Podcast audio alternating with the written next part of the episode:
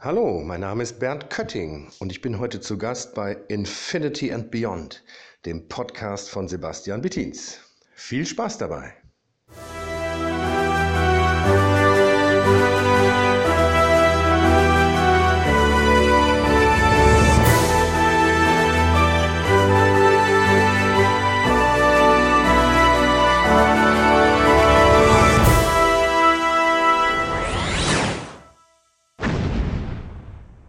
Hallo und herzlich willkommen zu Oderion Podcast Nummer 3 Infinity and Beyond.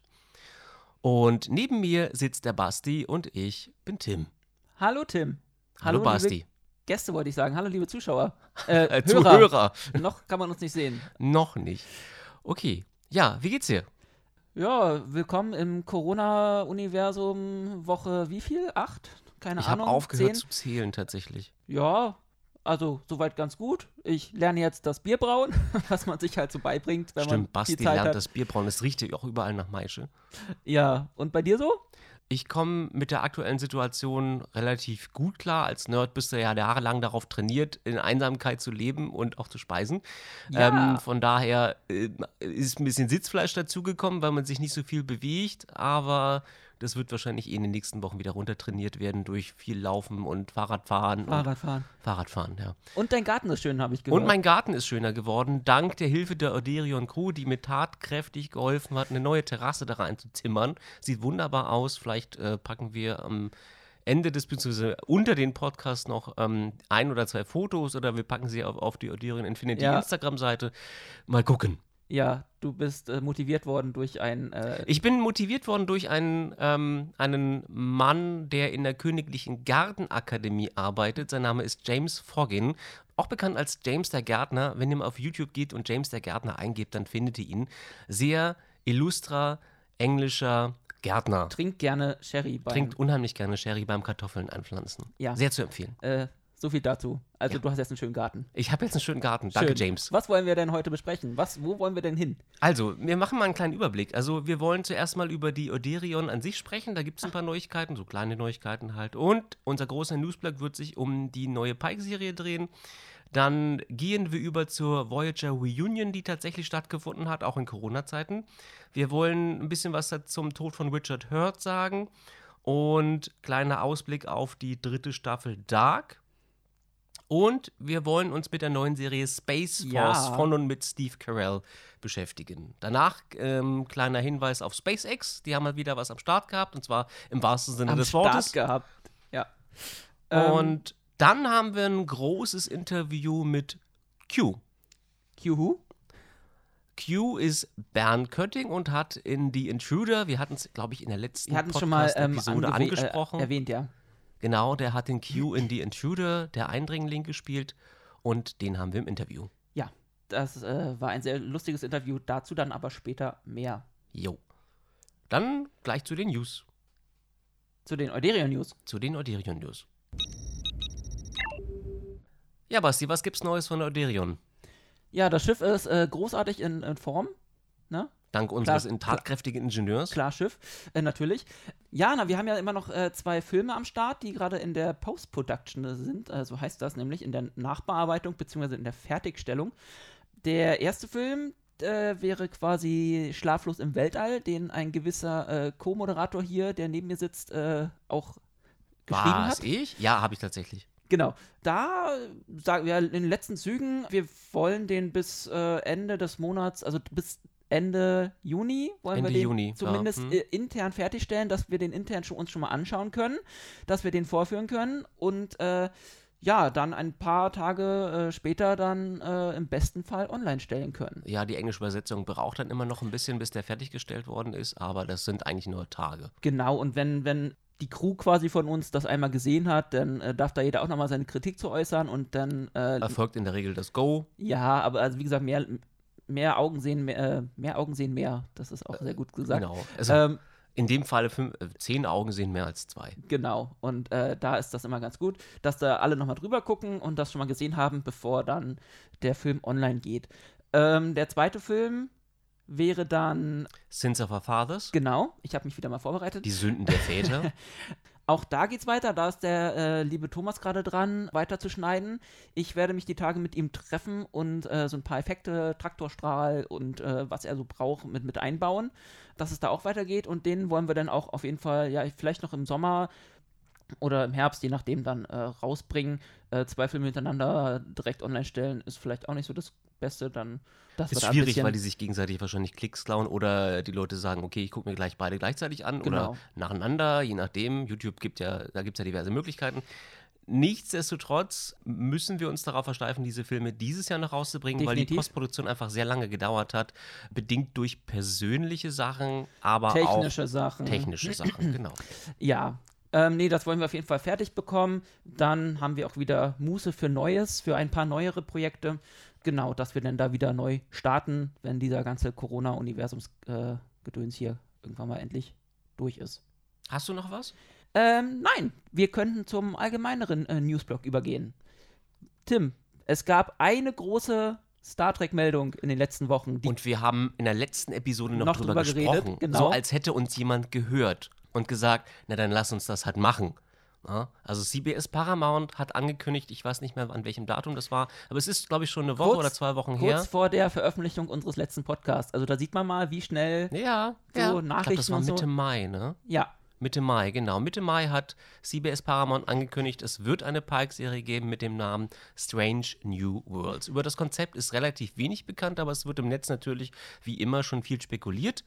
Und die meisten gehen davon aus, also ich glaube, es wurde angekündigt, dass es episodisch diesmal sein Ja, soll. Es wird das spekuliert. freut mich Das sehr. ist in dieser Hinsicht, das, also das ist äh, in dieser Machart. Natürlich gibt es einen großen Oberbau, das haben sie gesagt. Das wird ein bisschen wie bei DS9 werden, dass es so ein großes Ganzes gibt, aber es wird eben das Abenteuer der Woche geben, so wie das früher bei TOS der Fall gewesen Juhu. ist.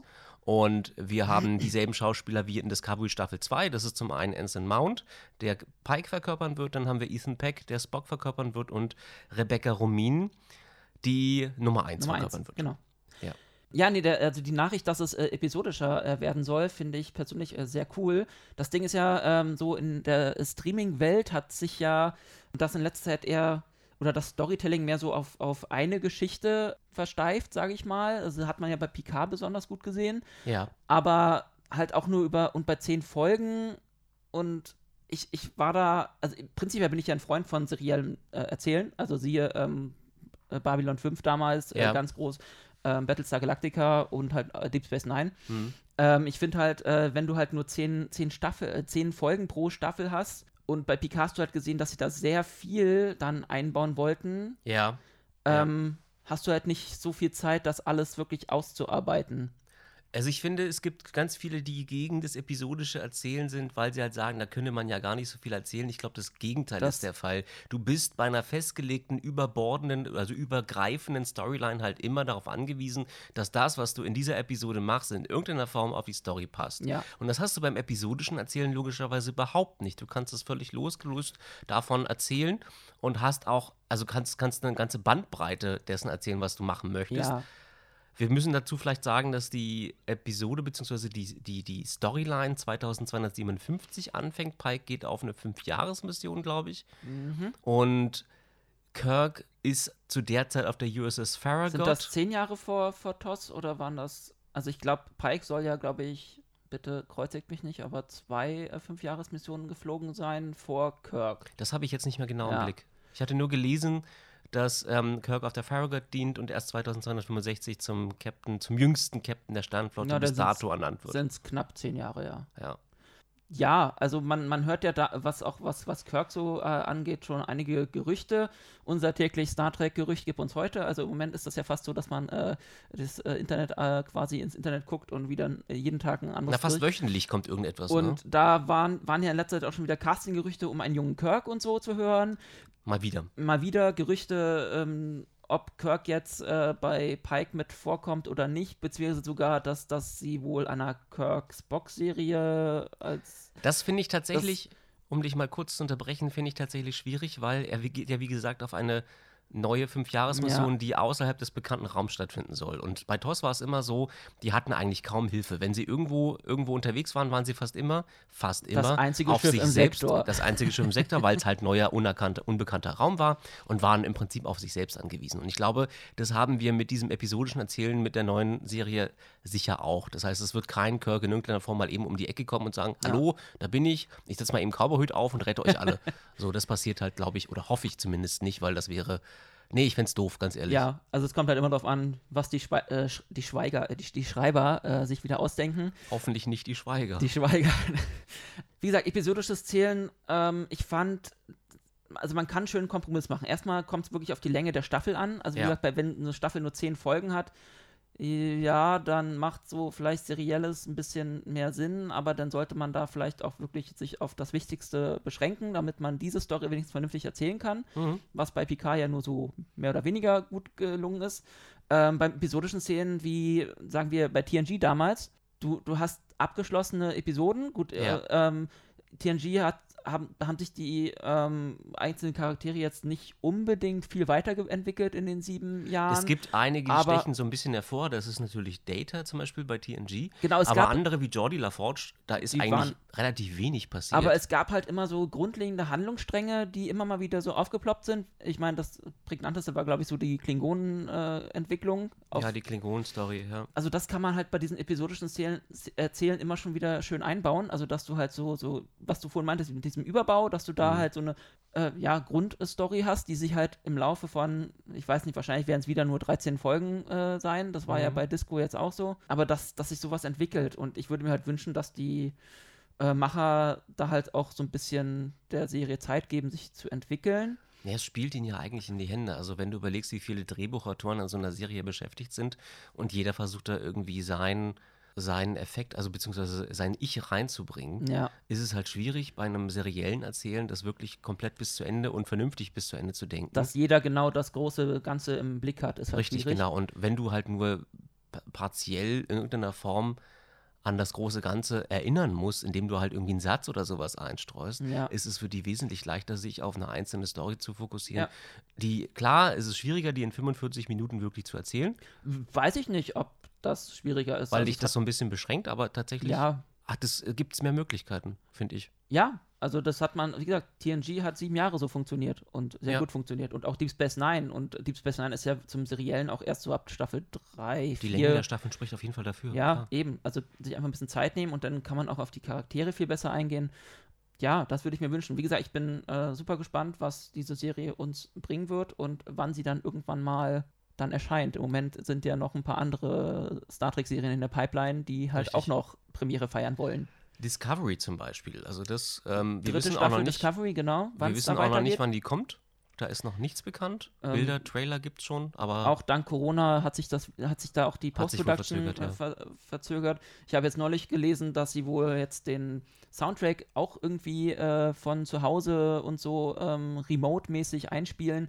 Ähm, das ist natürlich, das begünstigt nicht gerade die Geschwindigkeit dieser Arbeiten. nee, das zieht es auch nicht in die Länge. Ähm, ähm, es kommt, wenn es kommt. Ich Ja. äh, bin auf jeden Fall sehr gespannt, was sie draus machen. Ich gehe immer davon aus, dass, äh, dass es so in Richtung äh, Star Trek Andromeda, sage ich schon, äh, Andromeda ähm, geht. Der Serie damals mit ähm, Herkules-Darsteller Kevin Sorbo. Kevin Sorbo.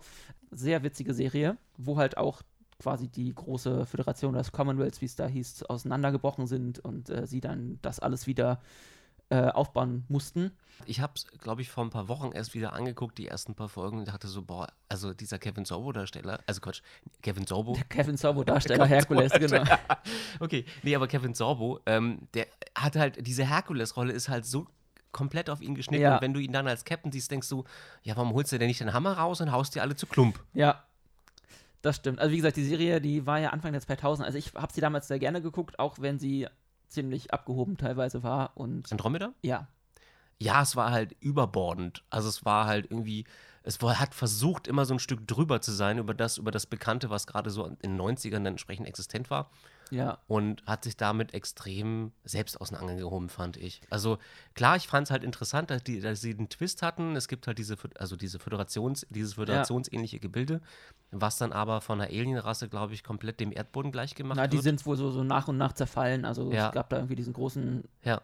Während die Andromeda Aufstand halt in der Zukunft landet, glaube ich. Ja, weil sie in das schwarzen Loch gefangen Ich spoiler sind, also ja. nicht. Ja, ja. Ja, ich glaube, so nach, nach äh, 15, 20 Jahren, Ich- äh, seitdem ja, kann man ist- auch mal ist der Andromeda Käse spoilern. irgendwann mal geschnitten. So. Ja, und äh, um halt wieder zurück auf Discovery zu kommen, also wenn man den Trailer sieht und Ja. äh, die Prämisse hat, dann deutet halt schon viel darauf hin, dass es vielleicht wirklich in die Richtung gehen könnte, vielleicht ohne Herkules, aber Hoffentlich.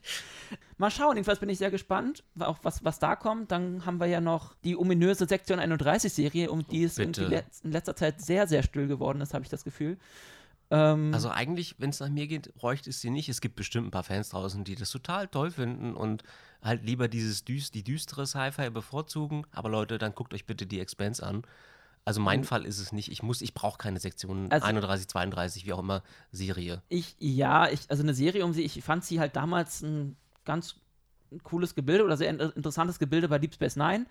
Aber was sie jetzt halt bei Discovery daraus gemacht haben, mich jetzt auch nicht so überzeugt. Das war alles so zwirbelnde, also, also Bösewichter mit zwirbelnder, äh, hier, hier, hier äh, ähm, Schnurrbartzwirbeln, die irgendwie im Hintergrund stehen und Ja, es fehlt nur noch, dass sie die Fliege zwischen ihren Händen zerdrücken. So, um das letzte bisschen Verstand das war halt so klischee-mäßig. Ja, also es hat irgendwie, es hat nichts gebracht. Also ich, ähm, ich fand, glaube ich, in End Sektion 31 wesentlich gelungener, weil die sich wirklich im Hintergrund gehalten haben. Ja. Und sich, in, in, in Discovery haben sie sich viel zu sehr in den Vordergrund Eben. gespielt. Und sie hatten ein eigenes Raumschiff. Seit wann braucht Sektion 31 Genau, ein eigenes also Raumschiff? Die haben Horchposten im Weltall. bei Deep Space Nine hieß es ja auch, sie haben keine Raumschiffe, keine Basen Ja. und äh, sind einfach nur im Untergrund. Und auf einmal haben sie da ihre eigenen Raumschiffe und Gut, DS9 spielt halt in der Zukunft, Discovery ist halt dann noch Vergangenheit zu dem Zeitpunkt, aber vielleicht haben die ja halt- irgendwas gelernt daraus. ja, aber ich finde halt bei zwischen En Enterprise und DS9 ist Sektion 31 noch ziemlich äh, kohärent dargestellt. Ist das das Hm. richtige Wort? Ja, ja. Juhu. Und bei Discovery äh, se sehen sie halt, es ist quasi ein komplett eigener Sternflotten. Ja, also als gäbe es irgendwie so unter, unter, so, das sind die Marines oder sowas, weißt Ja. du, so die, die, die, so eine, so eine Unterkategorie von Soldaten. Ja, also wie dem auch sei, vor allem müssen sie ja erstmal hier Imperatorin Giorgio irgendwie wieder aus der Zukunft zurückholen, damit sie Mhm. da in dieser Serie mitspielen kann. Es sei denn, sie bauen sie. Warte mal, ist die in Discovery mitgeflogen? Die ist in Nein, Discovery mit in die oh, das Zukunft ich verdrängt. ähm, das ist halt das Ding. Es sei denn, sie, sie bauen die Serie dann auf der dritten Discovery-Staffel auf, dass äh, die Imperatorin dann da irgendwie ihren neuen äh, Sektion 31-Apparat aufbaut. Keine das Ahnung, ist, steht es, zu befürchten, ja. es lässt äh, Schlimmes vermuten. Ja, also was das angeht, keine Ahnung. Mal schauen, was da kommt. Dann äh, gucke ich doch lieber erstmal in Richtung äh, der animierten Serien, die da kommen mögen. Die sind vielleicht ein bisschen lustiger als Lower Decks, ja. Äh, Ich glaube, es sind zwei animierte Serien, ne? Lower Decks und ich glaube eine, die noch nicht äh, benannt wurde. Ja. Ja, du überlegst. Ich überlege gerade, weil ich glaube, Picard ist ausgesetzt erstmal, weil die Dreharbeiten nicht stattfinden können. Ne? Im Moment, Irgendwie das war ist das mal so. wieder, es ist verschoben, dank Corona, aber die zweite Staffel ist auf jeden Fall geplant. Waren ja insgesamt drei Staffeln Und die geplant dritte. gewesen. Ja, wobei, ich habe neulich wieder ein Interview mit, ich glaube, Kurtzman gelesen, wo es hieß, wir machen die so lange, wie Patrick Stewart Bock drauf hat. Oh Gott. Äh, ich meine, ja! Ähm, ob das also jetzt. Picard mit, also mit, mit, Stewart, ja, aber bitte ohne Kurtzman. Kann, kann das bitte nicht irgendwer, und auch Michael Chabon, könnte diesen Menschen bitte entlassen.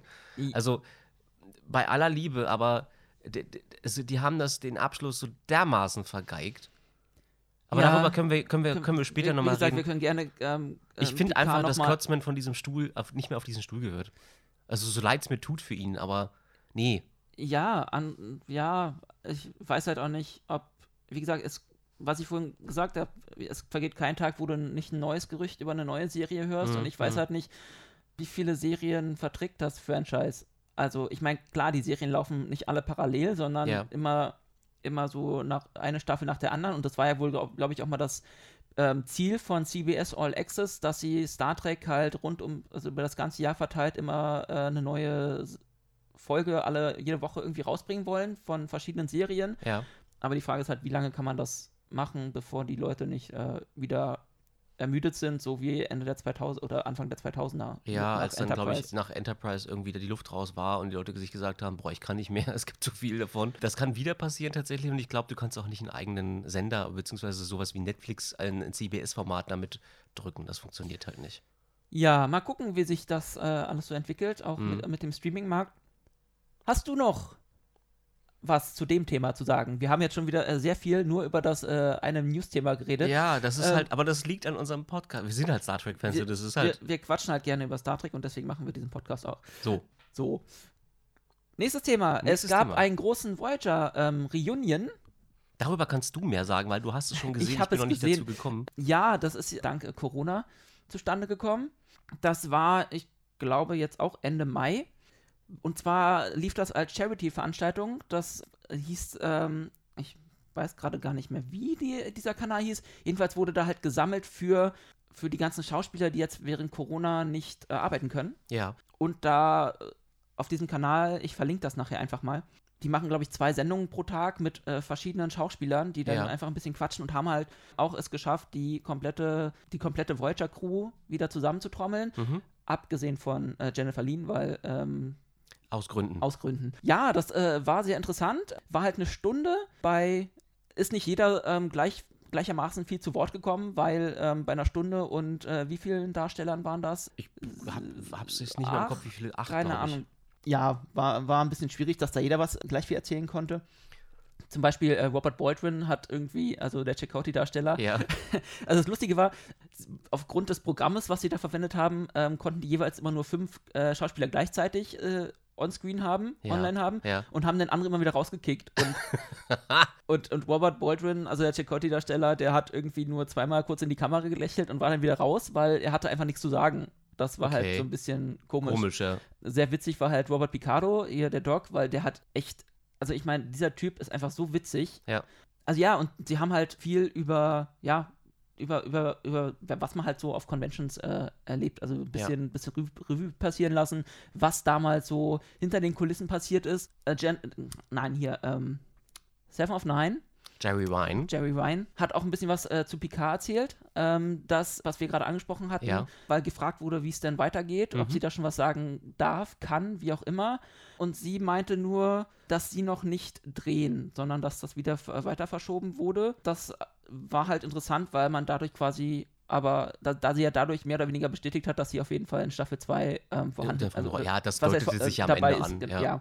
ja, wobei man hat ja noch nichts gehört, welche ähm, Darsteller wirklich bei Picard da bleiben oder welche Schauspieler und äh, wer nicht.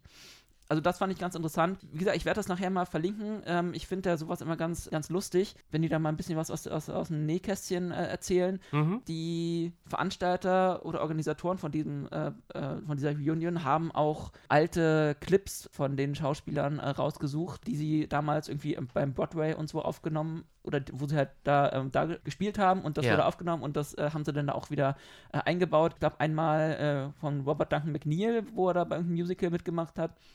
Und äh, auch von Roxanne Dawson haben sie einen ganz lustigen äh, oder ganz coolen Clip rausgesucht. Ja, die ja Ähm, schauspielerisch nicht mehr so in, in Erscheinung treten, sondern jetzt mehr auf den, auf den Stuhl des Regisseurs gewechselt sind. Genau, genau. Also so- beide, beide Ja. haben ja durch ähm, Voyager, also das, darüber erzählen sie auch ein bisschen was in dem Video. Ja, dass sie halt durch Voyager angefangen haben, auch mehr so hinter die, Ja. hinter die Kamera zu treten. Was ja bei Ja. Star Trek einigen Schauspielern vergönnt war. Jonathan Frakes zum Beispiel. Äh, Liver Burton Ja. auch. Ja, wie gesagt, das äh, wollte ich nur mal erwähnen, dass äh, ihr das, äh, da, damit ihr da auch schon mal von gehört habt und dass euch das nicht entgeht. Dann haben wir noch leider etwas Trauriges zu vermelden, denn der Darsteller von ähm, Owen Paris. Owen Paris, Dankeschön. Admiral Owen Paris. Ich war gerade in der Vater-Sohn-Beziehung. Ja. Ähm, der Papa sozusagen von Tom Paris, also der Darsteller Papa desselben, Paris. ist gestorben. Ja. Richard Hurt. Stolzes Alter, glaube ich, 93 ist er geworden. Ich habe es gerade nicht auf dem Schirm. Er ist am 26. Mai gestorben. Hm. war auch äh, sehr bekannt in Hollywood generell, war Ja. ähm, wohl sehr, also ich kenne ihn wirklich nur aus Voyager und er hat halt bei Next Generation auch mal einen Klingon gespielt, Hm. war ein viel beschäftigter, sehr beliebter Nebendarsteller in, Ja. in sehr vielen Serien. Der hat wohl, Mhm. hat auch, äh, ich habe mal geguckt, bei Sequest mitgespielt, wüsste ich jetzt nicht mehr genau wo, aber äh, das war halt so ein eins dieser typischen Nebenschauspieler-Gesichtern, die man gerne mal in irgendwelchen Serien sieht, wo man, wo man sich immer denkt, den habe ich doch schon mal irgendwo gesehen. Und er war, glaube ich, einer der wenigen Admirals, wir hatten gerade drüber gesprochen, Ja. die in einem positiven Licht da stehen. Also Ja. wenn ihr mal guckt, die meisten Admirals in Star Trek sind in irgendeiner Form finster, Die Bad haben böse. Absichten. Die Bad Mirals, ja. Ja, die, die Bad Das- Admirals. Ja, also ich fand ihn ja er hat ja vor allem in dieser, in dieser pa gegen Ende von Voyager ähm, ist er dann aufgetaucht, wo es dann um diese Pathfinder-Geschichte ging mit Reginald Barclay. Ja, ja, ja. Und ich weiß gar nicht, wie, wie oft er vorgekommen ist, zwei, drei Mal waren es, glaube ich, nur. Es war schon, also in, die, die, es war schon relativ kurz hintereinander. Das Ja. ist ja dann auch mal mit, mit Barclay irgendwie zustande gekommen und er hat ja in den Episoden Barclay vertraut, weil Barclay war, stand ja auf einem schlechten Fuß in irgendeiner Ja. Form bei der Pathfinder-Mission, beziehungsweise bei den, bei den Leuten dort. Und der Admiral hat ihm durchaus vertraut und hat einfach die Möglichkeit gesehen, in irgendeiner Form Kontakt zu seinem Sohn aufzunehmen. Und Ja. Barclay hat ihm das halt also hat ihm das halt ermöglicht sozusagen. Ja. Ja. Ähm, ja, wie gesagt, ähm, sehr schade. Aber ich glaube, mit 93 ist das ein stolzes Alter. Das würde ich auch sagen. Das ist schon fast methuselemisch. Ja. Aber wie gesagt, er ist mir damals immer sehr positiv aufgefallen. Also, das, wie gesagt, weil es halt einfach mal ein, Admiral war, den man sympathisch finden konnte. Richtig, und genau. wo man nicht gesehen hat, okay, der hat wieder irgendwie was äh, nicht so Geiles vor. Also, Ja, siehe, ja, sonst gibt es ja Admirals, zu denen du nicht aufschauen kannst. Das wird nichts. äh, ja, so. siehe der Aufstand und Admiral dauert Das scheint irgendwie der Rang zu sein, der die Leute so ein bisschen verschluckt, oder? Naja, das ist halt, äh, ich glaube auch, weil, weil es hieß ja früher immer äh, bei Roddenberry, die Konflikte dürfen nicht aus der Crew kommen, sondern müssen von außen kommen. Und dann musst du halt, dann ist halt der Admiral. der, Deswegen wollte Kirk nicht mehr Admiral sein. wahrscheinlich, dann hätte er der äh, Überbringer der bösen äh, Befehle sein müssen. Okay. Ja, ansonsten ähm, wollte ich eigentlich nur noch ganz kurz eine Ankündigung machen, beziehungsweise ähm, euch darauf hinweisen, dass eine meiner absoluten aktuellen Lieblingsserien endlich äh, demnächst weitergeht. Dark. W w- ist dir das ein Begriff, Tim? Ich habe tatsächlich die erste Staffel vor ein paar Jahren gesehen. Also nicht die gesamte erste Staffel, sondern so die ersten Folgen. Seitdem sehe ich laufend Leute, die mit diesem gelben Parker rumrennen. Und ich denke mir so, hat jetzt die Serie was damit zu tun oder ist das einfach irgendwie ein Trend geworden, von dem keiner mehr weiß, Das- wo er angefangen hat? Vielleicht, weil siehst du jetzt doch überall nur die gelben Parker, weil du diese Serie mal gesehen hast und jetzt achtest du mehr drauf. Wahrscheinlich. So, aber ich habe so bei den meisten so, es tragen so junge Leute, so meistens ab 20, die gerade am Studieren sind, Ja. offensichtlich die Menge Zeit haben, Netflix zu gucken. Ver Verstehe ich gar nicht. So, und dann sehen sie diesen gelben Parker, ach, der könnte mir ja auch stehen. Meistens Ähm. übrigens Frauen. Ach so? Ganz selten sehe ich da mit Männern rumlaufen. Es scheint viele, also die Serie hat offensichtlich einen großen Anteil in der Zuschauerschaft, äh, Zuschauerschaft der weiblich ist. Ja, kann gut sein. Scheint mir so. Also, Also, es wirkt irgendwie so. ist auf jeden Fall, es war damals die erste deutsche ähm, Netflix-Serie. Die internationale Beachtung gefunden hat. Ja, wo dann irgendwann sogar die Amis dann mal gucken mussten, äh, wie man eigentlich in Originalsprache guckt und wie man da so Untertitel einstellt und so. Richtig, genau. Das sie, müssen sie ja sonst nicht machen. Ja, ich fand die Serie halt sehr beeindruckend, weil, also erstmal ist es eine Zeitreiseserie, also Spoiler, Zeitreiseserie. Ähm, Im Grunde wird es auch oft ähm, betitelt als das äh, Zurück in die Zukunft in äh, sehr dunkel. Und ich will da gar nicht so viel äh, drüber erzählen, weil dann fängt man nämlich an zu spoilern und das möchte man nicht bei der Serie. Die Serie wurde jetzt neulich, also der, von der Serie wurde jetzt neulich äh, der erste Trailer für die dritte Staffel ähm, rausgebracht, den ich natürlich auch wieder hier verlinken werde. Und die Serie fängt, die dritte Staffel, äh, die dann auch leider die letzte sein wird, geht dann am 27. Juni bei Netflix los. Jo. Das heißt, ich wollte euch einfach schon mal nur noch mal Gelegenheit geben, äh, vielleicht noch mal die ersten beiden Staffeln zu gucken, weil in dieser Serie gibt es einfach so viele Zeitlinien und Verstrickungen und äh, Charaktere als Kinder und als ältere Leute, dass man vielleicht da noch mal nachguckt, wer denn nachher wer ist. Nicht, dass ihr dann nachher so da sitzt wie ich am Anfang der zweiten Staffel, wo ich am Anfang der zweiten Staffel die ersten drei Folgen nur gebraucht habe, um noch Ja. mal zu gucken, wer jetzt eigentlich wer ist und welcher Schauspieler wer in welcher Zeitlinie ist. Ja. Ja, also ich finde die Serie, wie gesagt, ist eine Zeit, Zeitreiseserie, also ähm, hat sich schon mal dadurch bei mir sehr viele Punkte gewonnen und ist halt auch mega komplex. Und ja, am 27. Juni geht's weiter und da äh, freue ich mich drauf. Eine weitere Serie, die bei dir scheinbar auch gepunktet hat, ist Space Force. Space Wars, ja, da ist der Name ja eigentlich schon quasi 100, Vorgegeben. Pu 100 Punkte, ähm, ja, es trifft's voll. weil dieser Name, der ist, ist so absurd. Ja, und man erwartet dann auch so ein bisschen, dass es halt eher so ins Ko Komödienhafte geht und da liest man auch noch, wer da mitspielt. Steve Carell, John Malkovich, beide jetzt nicht, also äh, Steve Carell auf jeden Fall zu verorten im Comedy-Genre Ja. und äh, John Malkovich hat sich in solchen Rollen auch schon etabliert. Das heißt, ähm, da sind zwei Hochkaräter mit dabei. Ja, nicht nur zwei, sondern auch ähm, Lisa Kudrow, wenn dir die noch was Richtig, sagt. Phoebe aus Friends, Übrigens auch etwas älter geworden inzwischen. Ich verstehe das gar nicht. Das geht so schnell. seltsam, ja, die wie die Ähm, Zeit rennt. Ja, also Space Force, wer, wem der Name kein Begriff ist, äh, das ist ja mal wieder so ein, wie die Amis so gerne sagen, Brainchild von äh, Donald Trump und Co. Ich glaube, Dezember 2019 hat er diese Rede gehalten, in der er angekündigt hat, dass es sowas wie eine Space Force geben wird. Inzwischen haben sie sogar eine Flagge ähm, präsentiert. Tatsächlich gibt es eine Flagge, ja? Ja. Und ich glaube, da gab es doch irgendwie auch Gemeinsamkeiten mit Star Trek oder so? Ähm, ja, na, dieses Delta und Das Delta, so, dass mhm. dieses, also quasi das Kommunikatorsymbol, ähm, das äh, ist wohl wieder relativ ähnlich. Ja.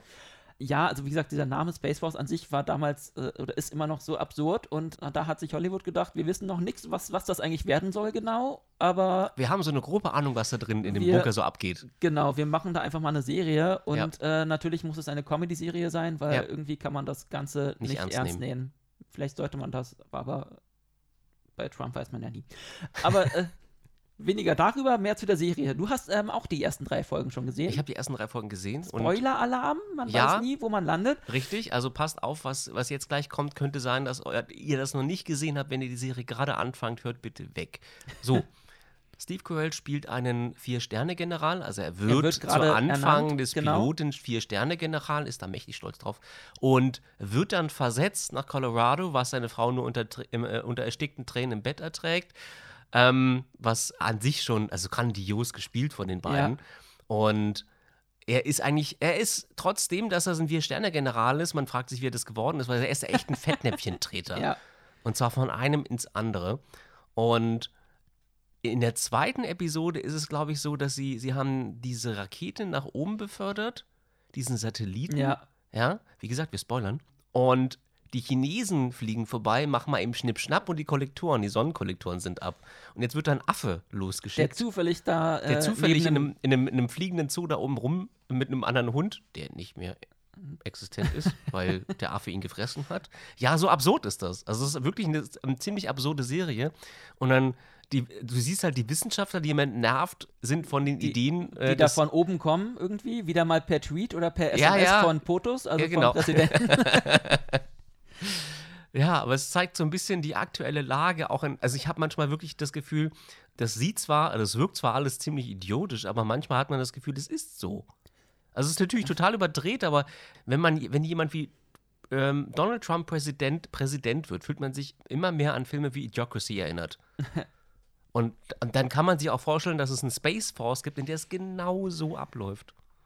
Ja, vor allem, du weißt ja nicht, wie es wirklich hinter den Kulissen abläuft. Richtig, und ja. Ähm, ja, aber wie gesagt, zu der Serie, ich finde, sie hat äh, gut gestartet jetzt so. Zu, also ich bin ein bisschen weiter als Tim, deswegen will ich da gar nicht viel spoilern. Es dreht, es driftet manchmal sehr ins sehr alberne ab, habe ich das Gefühl. Also ich meine, es ist immer noch eine Comedy-Serie, das äh, verstehe ich auch, aber manchmal wird es halt dann doch sehr abstrus, sehr seltsam und albern. Damit kann ich leben, weil ich glaube, die ist auch so ein bisschen drauf ausgelegt. Auf jeden Fall angucken. Also die hat auch, äh, die erste Staffel ist komplett online, hat äh, bei Netflix, hat zehn Folgen.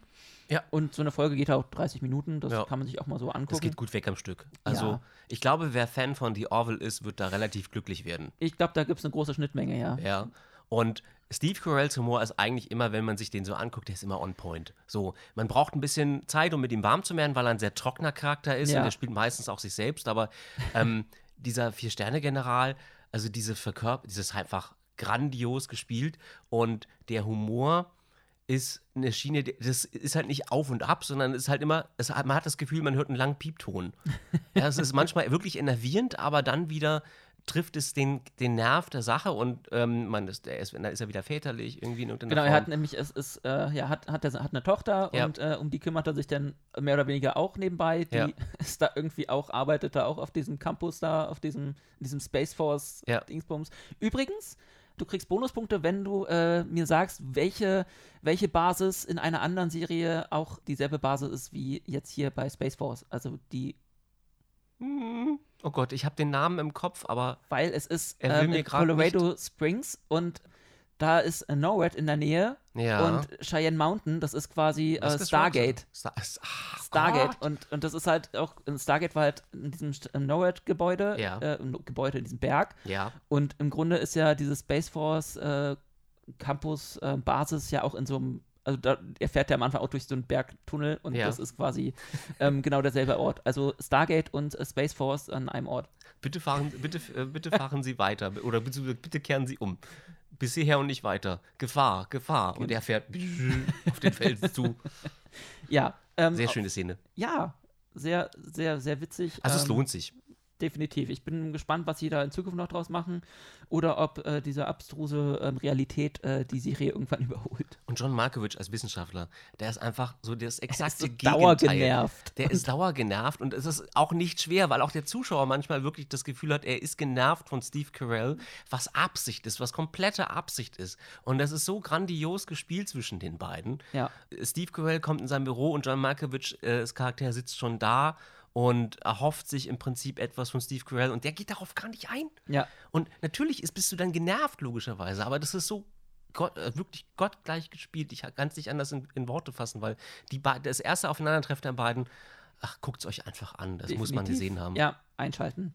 Ja, von der, sagen wir mal, von dem, von, von den Serien, äh, von der nicht wirklichen Welt zur, zur Realität. Ja, unsere, ist das jetzt unsere erste Wissenschaftsnews?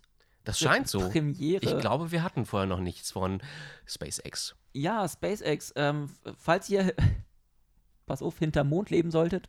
Oder ähm, unter einem Stein. Werdet ihr wahrscheinlich nicht mitbekommen haben, dass SpaceX mal wieder eine Rakete gestartet hat. Son und zwar nicht nur eine normale, sondern. Eine bemannte. Ah, dumm, dumm, dumm. Das ist äh, schon irgendwie traurig, dass das im Jahr 2020 eine, eine, Nachricht wert ist, aber. Ja, weil das seit 2011 nicht passiert ist tatsächlich. Zumindest nicht von, von amerikanischen Boden, Boden ja. weil die Amis irgendwann mal dachten, oh, stellen wir mal die Shuttles ein und äh, Moment, aber was haben wir? Wir haben ja gar nichts anderes, na sowas Blödes.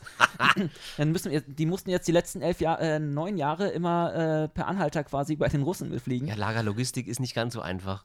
Und äh, ja, das hat SpaceX jetzt ähm, geschafft. Ich finde SpaceX, also ich, ich bin da ja, was heißt ein Fan, aber ich verfolge das ja schon eine ganze Weile, seit die, seit ich dann damals irgendwann mal mit meinem Schiff, also meinem Kreuzfahrtschiff damals in Port Canaveral häufiger mal angelegt habe. Ja. Und da bei der NASA SpaceX natürlich da ähm, auch sehr, sehr, bei diesem Besucherkomplex sehr äh, stark vertreten. Und die sind schon, also die machen halt schon Sachen, wo man denkt, dass das hätte man sich vor ein paar Jahren noch nicht äh, denken können. Also weil einfach, sie, sie verwenden ja ihre Raketen wieder. Also da Ja. landet ja einfach der, Sehr nachhaltig. die erste, erste Stufe landet ja einfach Ja. wieder gerade wie so eine aufgestellte Zigarre äh, quasi in der Nähe vom, vom Startort Hm. und dann benutzt, benutzen diese, diese ähm, Raketenstufe irgendwie beim nächsten, übernächsten Start einfach nochmal.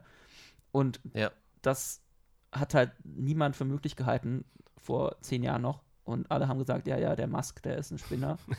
Und Tatsächlich musst du aber diese, also natürlich kannst du es kannst du's schwer trennen, du musst aber, wenn du SpaceX in irgendeiner Form, also dich damit beschäftigst, musst du SpaceX von Elon Musk so ein bisschen trennen. Weil er ist in letzter Zeit nicht gerade durch positive Sachen aufgefallen. Ich- Nichtsdestotrotz steckt natürlich eine gewisse Vision dahinter. Ja, also- Und ich glaube, die ist das Entscheidende. Nun muss man halt gucken, wie sich das mit ihm weiterentwickelt. Ob er halt, die Grenze zwischen Genie und Wahnsinn, das hatten wir beide auch schon mal das Gespräch, ist wirklich fließend. ich finde halt auch, Musk driftet langsam immer mehr ins chaotisch äh, Verrückte ab. Ja. Aber, und, und frag, ich frage mich, äh, wenn man gerade hier mal sein, sein, die Geburt seines Sohnes anguckt. Och, dieser und Name. Sein, ich weiß gar nicht, wie man den ausspricht. Sein, Lassen wir es, das bringt nichts. Ähm, ja, jedenfalls, ich, ich frage mich, äh, kennst du von den Simpsons die, die Folge, wo Homer bei diesem äh, James Bond-Bösewicht arbeitet, ähm, Ja, ich habe sie dunkel im Kopf. mit Scorpio? Und Ja. ich habe langsam das Gefühl, auch, auch Elon Musk. Du meinst, er hat irgendwo eine geheime Basis? Elon Musk wird demnächst irgendwann in einen Vulkankrater ziehen und irgendwann gegen James Bond kämpfen. Und ich, Ja, die haben es ja mit verrückten Raketenwissenschaftlern. ja, und, oder War das bei dann GoldenEye? War, Golden, war das da? Golden Eye war, glaube ich, ja, das war mit diesem, Kill, mit diesem Satellit, Satelliten, irgendwas war da, ja. Kilgrave, ne? Ja, Ähm, ja, und dieser und der, der. Vulkankrater, der war ja schon bei Dr. No damals. Ah, siehst du. Ja, hat eine lange Ähm, Tradition. Ja, und bei Elon Musk, die, ich meine, wie gesagt, er macht viele krasse Sachen, also hat viele äh, Sachen äh, auf die Beine gestellt. Ja. Tesla, Tesla. Ähm, und äh, PayPal damals. Ohne ihn hätten wir Ach, kein echt? PayPal. Er hat mit PayPal er, zu hätt- tun? er, hat, er hat damals sein, sein erstes großes Geld gemacht, indem er PayPal dann entwickelt, glaube ich, hat und dann verkauft hat. Also er hat unser Leben schon sehr verändert in den letzten Vereinfacht. Also Jahrzehnten- PayPal macht ja, viel, hat, macht ja viele Sachen einfacher. Ich Ja. hab's nicht, aber es gibt Leute, die sich sehr darüber freuen, dass es das gibt. Ja, das, wie gesagt, das macht einfach vieles einfacher und hat, wie gesagt, unser, unser, ja, unser, unser tagtägliches Leben sehr verändert und ich bin halt gespannt, was da noch von ihm kommt. Ja. Ich hoffe nicht, dass er irgendwann eine große Laserkanone auf dem Mond baut und aber oder so. Und auf die Erde richtet. Ja.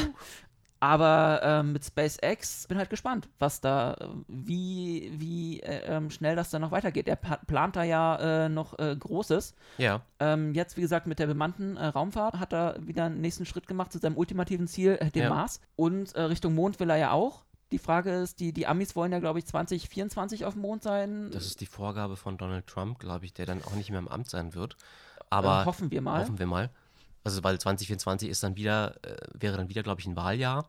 Und wenn er dann, ähm, also müß, er müsste spätestens dann im November abtreten. Ja. So, das Problem ist aber, dass die NASA jetzt auch auf SpaceX angewiesen ist, was ich problematisch finde, weil wenn das immer mehr eine private Firma übernimmt, können die natürlich entsprechend auch Forderungen stellen. Mhm. Eben. Also ich glaube, das ist inzwischen so eine Hassliebe zwischen NASA Ja. und, und äh, SpaceX. Ja, die mögen es, die kriegen einfach kein Geld mehr vom Staat. Natürlich, weil, weil das auch teuer ist und weil die mit vielen Sachen in der Vergangenheit auch immer schon auf die Nase gefallen sind.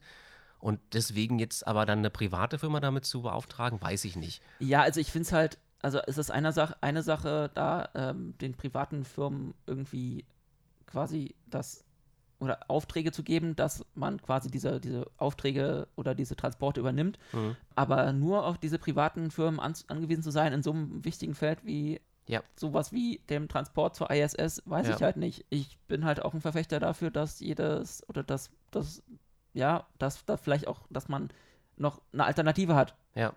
Weil sonst arbeiten Land. irgendwann nicht mehr mehr Staaten zusammen, sondern einfach Firmen. Und dann haben wir irgendwann, äh, wie war das äh, bei, bei Alien? Äh, ist das doch äh, Wayland und Yutani, die, die großen Mhm. Firmen, die da. Ja. Ja, und ich meine, klar, du brauchst so ein bisschen, äh, ich glaube, freien Wettbewerb, um Ja. äh, damit du halt, wie bei SpaceX jetzt, ich meine, du siehst es, wenn, wenn da jemand die Vision hat und halt nur ein begrenztes Budget und gucken muss, dass wieder Geld reinkommt, dann Mhm. passiert vielleicht ein bisschen mehr, Ja. als wenn du ein Budget, festgegebenes Budget von deinem Staat bekommst.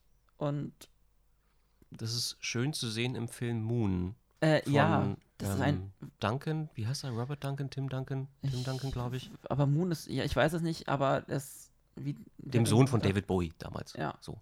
Und Moon ist ein schönes Beispiel, was passiert, wenn private Firmen das Bergbaugeschäft am Mond, auf dem Mond übernehmen. Ja, So. so. So viel dazu. Und inzwischen, um das abzuschließen, äh, ist die Kapsel auch an der ISS äh, erfolgreich angedockt. Am 31.05. Genau, 20 Stunden haben sie gebraucht. Mit Autopilot oder so. Gut Ding will Weile haben. Ja, wobei 20 Stunden geht sogar noch. Also zum Mond brauchst du nachher drei Tage. Und zum Mars Ja. musst du, musst du dich mögen, wenn du da ein halbes Jahr unterwegs bist. So, ein Thema Das haben war, wir noch. Das war auch schon der Newsblog. Das, ja, ich glaube, der ist- ich weiß nicht jetzt, wie lange der ging, aber ähm, wir haben noch ein letztes Thema für euch. Vor dem großen Interview. Genau. Ich bin auf ein äh, nettes Fundstück gestoßen, als ich mal wieder Amazon durchforstet habe, beziehungsweise, ich weiß nicht, ich hatte das, glaube ich, einfach bei Facebook irgendwo gesehen. Onkel George, nenne ich ihn mal. Äh, George Takei. George Takei, Zulu. genau, hat ja ähm, seine Vergangenheit immer mal wieder autobiografisch verarbeitet. Ist ja ein Kind Amerik äh, japanischer Einwanderer in Richtig. die Ja. USA und hat jetzt vor kurzem, ich glaube, dieses Jahr war es dieses Jahr, ähm, ist ähm, eine neue Graphic Novel erschienen von ihm, die er, also mit, mit an der, an der er mitgearbeitet hat, mit dem Namen They Called Us Enemy. Mhm. Ist sehr autobiografisch ähm, und geht um ja, ihn und beziehungsweise seine Familie, also ja, über, ähm, über die Internierung ähm, der, der japanischstämmigen ähm, Einwohner in den USA nach Pearl Harbor. Mhm. Mhm. George Takei wurde da, ich glaube, er war vier, Ja. 42, 1942, äh, wie gesagt, kurz nach Pearl Harbor Ja. und da ist in den USA mal wieder so ein bisschen Panik ausgebrochen und der unterschwellige Rassismus ist mal wieder nach oben rausgebrochen, was man ja häufiger mal hat, wie ja. aktuell auch. Jetzt in jüngster Zeit auch, ja. Und dann äh, hat man halt von oberer äh, Seite oh, ähm, entschieden, dass man alle japanischstämmigen ja, Einwohner, ich glaube, es ging eher um die äh, Westküste, Ja. hat man dann ja mehr oder weniger zusammenge also zusammengetrieben nicht, aber man, man stand dann da quasi mit, ja, kam halt Militär vor die Tür, hab gesagt, haben gesagt, ja, zehn Minuten, packt alles und dann äh, los geht's. Und hat sie halt unter, äh, ja, interniert. Unter äh, Schutzhaft ist immer so ein bisschen äh, euphemistisch ausgedrückt. Dass, Ja. äh, man hat sie eingesperrt. So. Ist irgendwas darüber bekannt, dass es Übergriffe zu der Zeit gegeben hat Ja, auf also ähm, das, ähm, asiatisch aussehende Bürger? Ja, also auch das hat ähm, George Takei halt auch in, dem, in der Graphic Novel verarbeitet. Ja. dass es halt gerade nach Pearl Harbor sehr viele Übergriffe gab, Ja. ähm, weil halt, ja, die Paranoia ist ausgebrochen und Ähm, japanischstämmige Amerikaner wurden halt angegriffen und ihre Läden äh, zerstört. Das hast du jetzt ja eigentlich wieder, weil in, in Amerika jetzt wieder ja das Gerücht kursiert, beziehungsweise es ist ja noch bis nicht bestätigt worden. Es ist etwas, was in der Luft schwelt. Die Chinesen hätten das Virus absichtlich freigesetzt, weswegen dort in Amerika gerade viele US-Bürger asiatischen Aussehens entweder gemieden werden oder es gibt sogar Übergriffe. Nicht nur in Amerika, also davon. Ja klar, der, auf der ganzen Welt. auch, das, ähm, ja, ja, klar. dass immer diese, diese, diese, ja, Paranoia oder dieser, dieser unterschwellige Rassismus, dass Ja. man dann dann einfach nur einen Grund hat und Als wäre der dann plötzlich wieder salonfähig geworden, weil man ein gemeinsames, angeblich Ja, gemeinsames Feindbild nur weil hätte. jetzt jemand chinesisch aussieht, heißt das nicht, dass er den Virus hat und das ist Ja, einfach alles ja. so, so total bescheuert und Ja. ja, das gab es halt äh, damals in den 40ern halt auch. Hm. Dann alle, die, die, die japanischstämmigen Amerikaner wurden dann, wie gesagt, zusammengetrieben oder in Lager gebracht und ähm, haben dann da das Ende des Krieges ähm, verbringen, also bis, bis zum Ende des Krieges dort verweilen müssen. Ja. Und George K., wie gesagt, war damals vier. Sein Bruder war, glaube ich, ein bisschen älter oder Mhm. jünger. Ich weiß das nicht ich, mehr genau. Ich glaube, er hatte auch eine Schwester. Ja, Fünf-Mann-Familie von jetzt auf gleich in so ein Lager gebracht. Irgendwie erst tagelang durch die Staaten gefahren, irgendwie in eine Wüste. In den Bahnhöfen mussten sie die, die, die Sonnenblenden oder die, die Fenster quasi verdecken, dass die Bevölkerung draußen bloß nicht sieht, was da gerade passiert. Ja. Also im Grunde eine sehr dunkle Geschichte mal wieder in den USA Ja. Und macht sehr nachdenklich. Also es ist halt sehr schön gezeichnet Ja. ich weiß halt gar nicht gerade, an wen sich das richtet. Es ist halt eine Graphic Novel, aber das heißt nicht unbedingt, dass das nur für Kinder ist. Wann ist die denn Ähm, rausgekommen? Die Graphic Novel ist dieses Jahr. Wann dieses Jahr? Weißt du das? Nein. Aber sie ist inzwischen, glaube ich, auch auf, auf Deutsch erhältlich. Weil sie werden ja schon vorher dran gearbeitet haben. Ja. Es ist halt, ein- also der Zeitpunkt ist halt schon, jetzt wo das gerade wieder so schwelt, ist halt schon interessant, Mm. logischerweise, aber ich glaube nicht, dass das Absicht war. Also ich glaube nicht, dass sie damit Nein, gerechnet George- haben, dass es wieder so, dass es wieder so nach oben kommt. Nein, ich, also George Kay hat ja ähm, schon immer, weil er, also erstmal hat er seine Geschichte auch äh, sehr öffentlich äh, schon eine ganze Weile Ja, gemacht. natürlich, damit ist er ja Ähm, immer, also damit war er ja immer unterwegs, das war seine persönliche Geschichte. Ich, ich glaube, er hat eine Autobiografie gemacht, dann hat er, ähm, glaube glaub ich, auch ein Theaterstück, Ja. Allegiance hieß das, glaube ich, Mhm. wo er selbst gespielt hat. Mhm. mitgespielt hat. Und er war ja auch immer schon ein Verfechter für, ja, irgendwie Min Minderheiten. Ja, also eben, sei es ja. jetzt schwul-lesbische Gemeinschaft Genau. oder halt auch alle möglichen, ja, ich, ich mag auch den Begriff Rasse nicht, weil der ist einfach Der bescheuert. ist negativ, er ist erstens negativ besetzt und zweitens ist er einfach, das passt nicht. aber war da immer so ein, biologisch. ja, aber war da immer ein Verfechter für, für Ja. diese Minderheiten Ja. und um die Geschichten halt auch zu erzählen. Man sagt Ethnie, glaube ich. Ethnie, ja. Ja. Ja, ähm, wie gesagt, kann, das, ka- äh, kann ich euch nur ans Herz legen. Ähm, wer so ein bisschen was über die Geschichte, auch vielleicht über George Takeys eigene Geschichte ähm, erfahren möchte, werde ich auch mal verlinken. Wie gesagt, gibt es inzwischen auch auf Deutsch. Ich lese es gerade auf Englisch. Ja, einfach mal reingucken. Ja, wer Comics mag und generell ernste, Co- ernstere Comics lesen möchte, ist da, glaube ich, gut aufgehoben. Ja, deswegen auch, glaube ich, der Begriff eher Graphic Novel, weil die sind sehr immer so ein bisschen ernster, glaube ich, als Richtig, ja, klar. Also rein von steckt da nicht so in der Thematik drin, aber Definition. ich finde Comic, das hat immer so einen, so einen, so einen kindlichen Beigeschmack. Ja, aber wo, Comics sind ja äh, schon seit, also seit den 80er, 90ern sehr erwachsen geworden. Die waren Ja. früher halt wirklich eher auf Heldengeschichten getrimmt. Und ich glaube, seit den 80er, 90ern, was auf, auf dem europäischen Markt erschienen ist, gerade Ja. von französischer Seite, sind die sehr erwachsen geworden. Auch belgische Comics, guckt dir Tim und Struppi an, die Ja. schlagen teilweise, obwohl sie kindlich äh, verfasst sind, auch ernstere Töne an. Da werden auch Themen wie Rassismus aufgegriffen Ja. und so weiter. Also das ist schon, ist schon gut erwachsen geworden. Es gibt auch viele Geschichten, die du eigentlich so im Comic-Format gut unterbringen kannst, weil du natürlich wesentlich mehr Darstellungsmöglichkeiten hast, als wenn du eine bloße Du hast- Geschichte erzählst. Ja, wie gesagt, bildlich. Du hast einfach Ja. Bilder, die du ja, Es ist darstellen kannst. also eindrücklicher Ja. oder eindringlicher, so. ja, wie gesagt, da einfach mal reingucken. Lohnt sich. Genau, und dann kommen wir zum Auch schon? Hauptthema des Podcasts. Wir, oder beziehungsweise Basti, hat ein Interview mit Q geführt. Möchtest Genau. du irgendwas dazu sagen? War ein schönes Interview. Ich will gar nicht so viel davor erzählen, weil Nee, es auch nicht. das Interview war auch wieder ein bisschen länger und bevor die Leute hier wieder fünfmal um Block fahren müssen, ähm, würde ich sagen, viel Spaß mit meinem Interview mit Q. Viel Spaß. Ja, bei mir sitzt jetzt quasi ein Allround-Talent. er ist, er ist äh, Musiker, Moderator, Autor, äh, Ja. Rechtsanwalt Ja, ähm, Schauspieler. Hm. ähm, und nicht, um, äh, nicht zu vergessen, er war äh, Gaststar in unserem letzten veröffentlichten äh, Euderion-Film The Intruder. Ja, richtig. Bernd, hallo. Hi, grüß dich. Danke für die Einladung. Ja, Freut mich hier zu sein. Freut mich auch, dass du hier bist. Ähm, Bernd, wo wollen wir denn anfangen? Willst du dich vielleicht erstmal nochmal vorstellen? Ich würde gerne ähm, eins gerade rücken, nämlich der Begriff Schauspieler. Ne? also, ich würde mich selber niemals als Schauspieler bezeichnen. Schauspiel muss man lernen. Schauspieler sind Leute, die bis auf natürlich äh, Ausnahmen, aber die in der Regel auch einen Abschluss in der Richtung haben.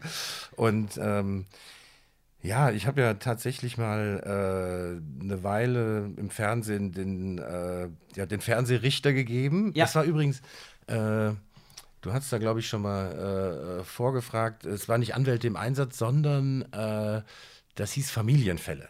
Ah, Familienfälle, ja, da, okay, So. ja. Und ähm, man sagt ja, das, das Internet vergisst nichts. Aber das ist nahezu stimmt. vergessen. Ich habe das wirklich nichts gefunden. da bin ich so glücklich drüber.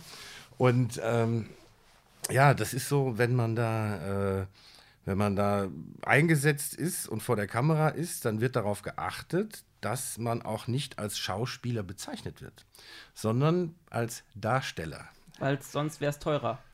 Nee, aber es ist einfach eine, auch eine Sache des Respekts, Okay. dass man, äh, also wobei, oder des Disrespekts, äh, bei Darsteller denke ich an eine andere Art, ein anderes Genre. Ja, ja, ja. So, so Pornodarsteller So, ist der, okay. der Klassiker, ja. So. Jetzt äh, werden die Regisseure auch nicht als solche bezeichnet äh, bei so Nachmittagszeug. Ich kann vielleicht gleich auch mal kurz erklären, worum es da eigentlich ging, Ja, aber ja. es ging mir erst um den Begriff Schauspieler. Ich würde mich ungern selber als Schauspieler bezeichnen. Ich bin es nicht. Ich war mal Darsteller. So. Und Bist da einfach so reingerutscht. ja, das war tatsächlich so. Ähm, ich kriegte irgendwann mal einen Anruf. So, und das lief dann auf dem Anrufbeantworter auf und dann hörte ich das später ab. Ja, äh, wir suchen ähm, Juristen fürs Fernsehen. Wenn Sie Interesse haben, rufen Sie zurück. Ich habe das erstmal nicht geglaubt. Ich habe da nicht zurückgerufen. Ich dachte, okay, das ist irgendein Freund von mir, der macht Quatsch. Und dann riefen die ein paar Tage später nochmal an. Und ich so, ja, was, was wollen Sie denn von mir? Ja, die Barbara Salisch hört auf. Die hatten also eine Lücke im Programm, die ganz schnell sehr preiswert geschlossen werden musste. Und äh, die kamen auf mich, weil die wirklich jeden, äh, der also als Rechtsanwalt äh, gelistet ist, in Berlin angerufen haben. Und ich gehörte, glaube ich, wirklich zur, zur letzten Runde, die die überhaupt noch angerufen haben, weil alle, alle anderen abgelehnt haben. Und ich sage, ja gut, äh, können wir mal machen. Ne? Ja. Und äh, es war also nicht die, äh, diese Salisch-Geschichte, das war ja so, dass es eine reine Gerichtsshow war. Das war auch anständig produziert. Und der Nachfolger war halt nur noch ähm, die letzten zehn Minuten Gerichtsverhandlung oder Viertelstunde oder so. Und vorher dieser ganze Streit äh, zu Hause auf der Straße, das Rumgebrülle, was man aus dem Nachmittagsfernsehen kennt, fand also nicht vor Gericht statt, sondern nur das Ende. Und äh, ja, die, die Bedingungen waren äh, nicht so äh, professionell wie bei Euderion Infinity. Ah, Dankeschön, Dankeschön. Äh, es gab zum Beispiel keine Maske. Ja, das, also, da wurde niemand geschminkt. Angekommen und los ging's, oder was? Ja, genau. Das heißt also zum Beispiel, wenn da auch ein, ich sag mal, ein 18-jähriges Mädchen eine Prostituierte spielt, musste die zu Hause sich das Kostüm zusammensuchen und dann mit der Bahn dahin fahren in dem Outfit. Das ernsthaft. Da gab es da gab's auch keine Beleuchtung. Das arme, arme Privatfernsehen. Das Äh, ja, das war dann. Äh, das Licht war Lichtschalter an. Und so hatte man Licht. Also äh, Bedingungen, wo man denkt, das, das kann doch nicht Fernsehen sein. Ja. Also äh, ich habe das dann eine Weile gemacht und als die mich dann gefeuert haben, weil die dann die Juristen auch durch Darsteller, durch, naja, du also warst nicht mit der, der teuerste äh, Part an ja, der ja, Geschichte. genau. ja? Ne? Das heißt, der, also ich habe 500 am Tag gekriegt und die anderen äh, 50 Euro am Tag. Ja. So, das heißt, die, äh, naja, Komparsen im Prinzip, die aber eine Rolle spielen. So, und äh, dann haben die irgendwann auch Stück für Stück die Juristen ersetzt durch Komparsen, was sie erst was wir erst gar nicht gemerkt haben. Denken so, was, was reden Wer- da die, wer sind die denn auf Wer einmal? sind die denn? Warum reden die so komisch? Und irgendwann hieß es so, nein, wir lassen die äh, Gerichtsszenen komplett weg und äh, somit war ich auch weg und äh, war mir auch egal. Wobei, wie auch immer, wie, wie billig und einfach und, und schlechte Skripts das waren, natürlich versucht man es selber alles gut zu machen. Na sicher. Und obwohl ich ja äh, als Rechtsanwalt tatsächlich äh, zugelassen bin, habe ich da einen Richter gespielt, was ich ja nicht bin. Ja. Verstehe. War, war okay. auch egal. Ja, ne? Wurde, auch, wurde auch mit meinem Namen eingeblendet. Stand äh, Richter Bernd Kötting seit vielen Jahren am Familiengericht. Wow, okay. Und ich sagte, das könnt ihr doch nicht machen. Das ist doch Fernsehen. Ja, Ja, aber das, wissen, glaube ich, auch nicht das alle. ist das Schlimme. Und äh, ich wurde natürlich immer wieder gefragt, so, ja, sind die Fälle denn echt? Ich so, nein, die, äh, es ging ja oft um Sexsüchtige. Ich so, nein, nein, äh, das ist jetzt nicht die Realität. Ich, aber ich habe es natürlich auch ernst genommen. Äh, ich war eigentlich als Familienrichter vorgesehen. Eine Geschichte mal, ich war am, auch am Strafgericht, also in Anführungszeichen als Strafrichter mal eingesetzt. Okay. So, und da ging es um schwere Körperverletzungen. Da war jemand vom Gerüst geschmissen worden, vom Baugerüst, äh, äh, querschnittsgelähmt, irgendwas und dann so. Und jetzt sind da ja auch Zuschauer. Das ist nicht wie bei der Salisch gewesen, dass da immer Zuschauer waren, sondern es kamen irgendwie Leute, die zu den anderen dazugehörten, kam ein Bruder oder eine Schwester mit, da saßen nochmal zwei, drei Leute hinten. Und wenn der Richter reinkommt, stehen alle auf. Ja. Alle. Auch die Zuschauer. So, weil die ja auch mitgefilmt werden. Also kam ich rein und die Zuschauer blieben sitzen. Ich sage, ich komme jetzt noch mal rein. Ja, und dann möchte ich, dass alle aufstehen. Ja, und ich habe das wirklich in einem, in einem sehr bestimmten Ton gesagt, sodass ich beim zweiten Mal reinkam und alle standen auf. Auch der Querschnittsgelähmte aus seinem Rollstuhl. ich sag, Moment. Du musst schon in deiner Rolle Du, ich, ich dachte, ich sehe nicht richtig, der stand stramm, äh, der ist aus seinem Rollstuhl aufgestanden. Ich dachte, nee, okay. Die Querschnittsgelähmten Du dürfen sitzen bleiben. sitzen bleiben. Ja. Also ich war schon überzeugend. Ja, aber es war zu teuer. Ja, ach, das war alles. Ich, als, als das vorbei war, war es mir auch egal. Also da gibt's, da, das, Das da war, will dein, ich nichts mehr mit zu tun haben. das war das Ende deiner großen Ja, das- Schauspielerkarriere. Ja, Darsteller. Darsteller. Und das sozusagen, dass, äh, dass es auch wirklich besiegelt ist, war äh, daran zu erkennen, dass in dieser Mail, die die geschickt haben, als sie mich äh, gekündigt, also sagten, es ist vorbei, war ja noch nicht mal eine richtige Kündigung. Dann heißt vielen Dank, äh, wir benötigen Sie nicht weiter äh, dafür, aber wir werden mal schauen, ob sich andere Möglichkeiten für Sie ergeben, was im Fernsehen immer heißt, die Karriere ist vorbei. Da kommt nie wieder was. Wir melden uns. Ja. Nein, äh, witzig. Und damit hast du jetzt quasi dein, äh, ich schätze mal, das dunkle Kapitel dieses Interviews schon abgehakt. Oh nein. Tun sich da noch mehr Abgründe auf. Mal gucken. Ähm, ja, ähm, das so viel zum Thema äh, Fernsehen. Ja. Du hast ja noch viele äh, weitere Projekte am Laufen, beziehungsweise hattest. Ja. Ähm, womit hat es denn angefangen? Erst mit der Musik? Äh, du hast was, du hast ein Buch geschrieben. Äh, was kam zuerst? Was der Reihe nach? Machen wir es der Reihe nach. Also ich habe ähm, ein Buch geschrieben, das ähm, habe ich angefangen, da habe ich noch in Düsseldorf gewohnt. Also wenn du ganz kurz mal, ich habe mich immer noch nicht vorgestellt. Ne? Stimmt, du bist gleich äh, vorgeprescht. Also, Bernd Kötting, äh, geboren in Amman, Jordanien, was aber äh, für mich so gut wie keine Rolle spielt, weil ich schon mit etwa einem Jahr nach Deutschland gekommen bin, als Kind deutscher Eltern. Äh, mein Vater hat einfach da gearbeitet und so kam das. Ich spreche kein Arabisch, ich habe keinerlei Erinnerung an dieses Land. Das Einzige, was mich damit verbindet, ich war auch nie wieder da, das Einzige, was mich damit verbindet, ist, dass das in meinem Personalausweis und Reisepass drin steht. Ja. Mehr nicht. So. Aber ist schon mal exotisch. Dauert halt am Flughafen ein bisschen länger. Ne? Also, wir gucken ihn mal ein bisschen genauer hin. So. Äh, aufgewachsen in Siegen, äh, Nordrhein-Westfalen. Dann äh, Jura studiert in Bonn und äh, Referendariat in Düsseldorf. So. Und in Düsseldorf saß ich halt berufsbedingt und mir hat es nicht gefallen. Komische Stadt, komische Leute, hat irgendwie nicht funktioniert. Ich habe halt gearbeitet und das war's. Und ich dachte auch so, ja, vielleicht ist es normal, ne? dass wenn du anfängst zu arbeiten, das Leben einfach scheiße ist. Ja. Ja, so, Ja. dann ist es halt Ist so. so. Ja.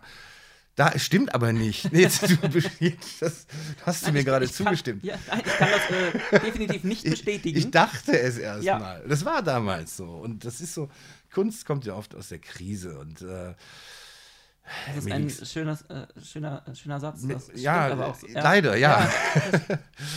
Und ähm, mir ging es nicht gut. Ich, ich habe mich gelangweilt, ich war frustriert, äh, ich habe gearbeitet, sonst ist nicht viel passiert. Das war auch okay. Ich hatte jetzt, ich hatte jetzt keine finanziellen Probleme, aber es war einfach, es fehlte was. Und dann ja, war irgendwie auch Silvester mal gewesen, was für mich eigentlich früher immer bedeutet hat, tolle Party, Spaß und da muss was Besonderes passieren.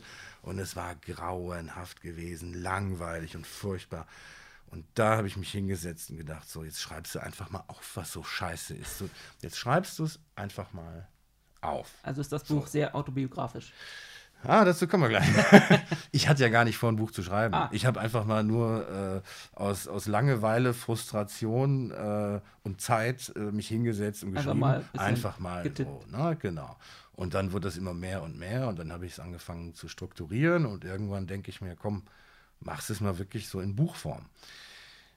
Auch nicht mit der Absicht, das zu veröffentlichen. Ich habe das einfach mal gemacht. Ne? Da denkt man am Anfang auch nicht so dran. Ja. Man macht das erstmal. So, und das, ich bin 2010 nach Berlin gezogen und habe das Buch beendet und dann habe ich auch einen Verlag gefunden und dann wurde es auch veröffentlicht. So. Jetzt hast du gerade so ganz kurz dazwischen gefragt oder gesagt, das mit dem Autobiografischen. Ja.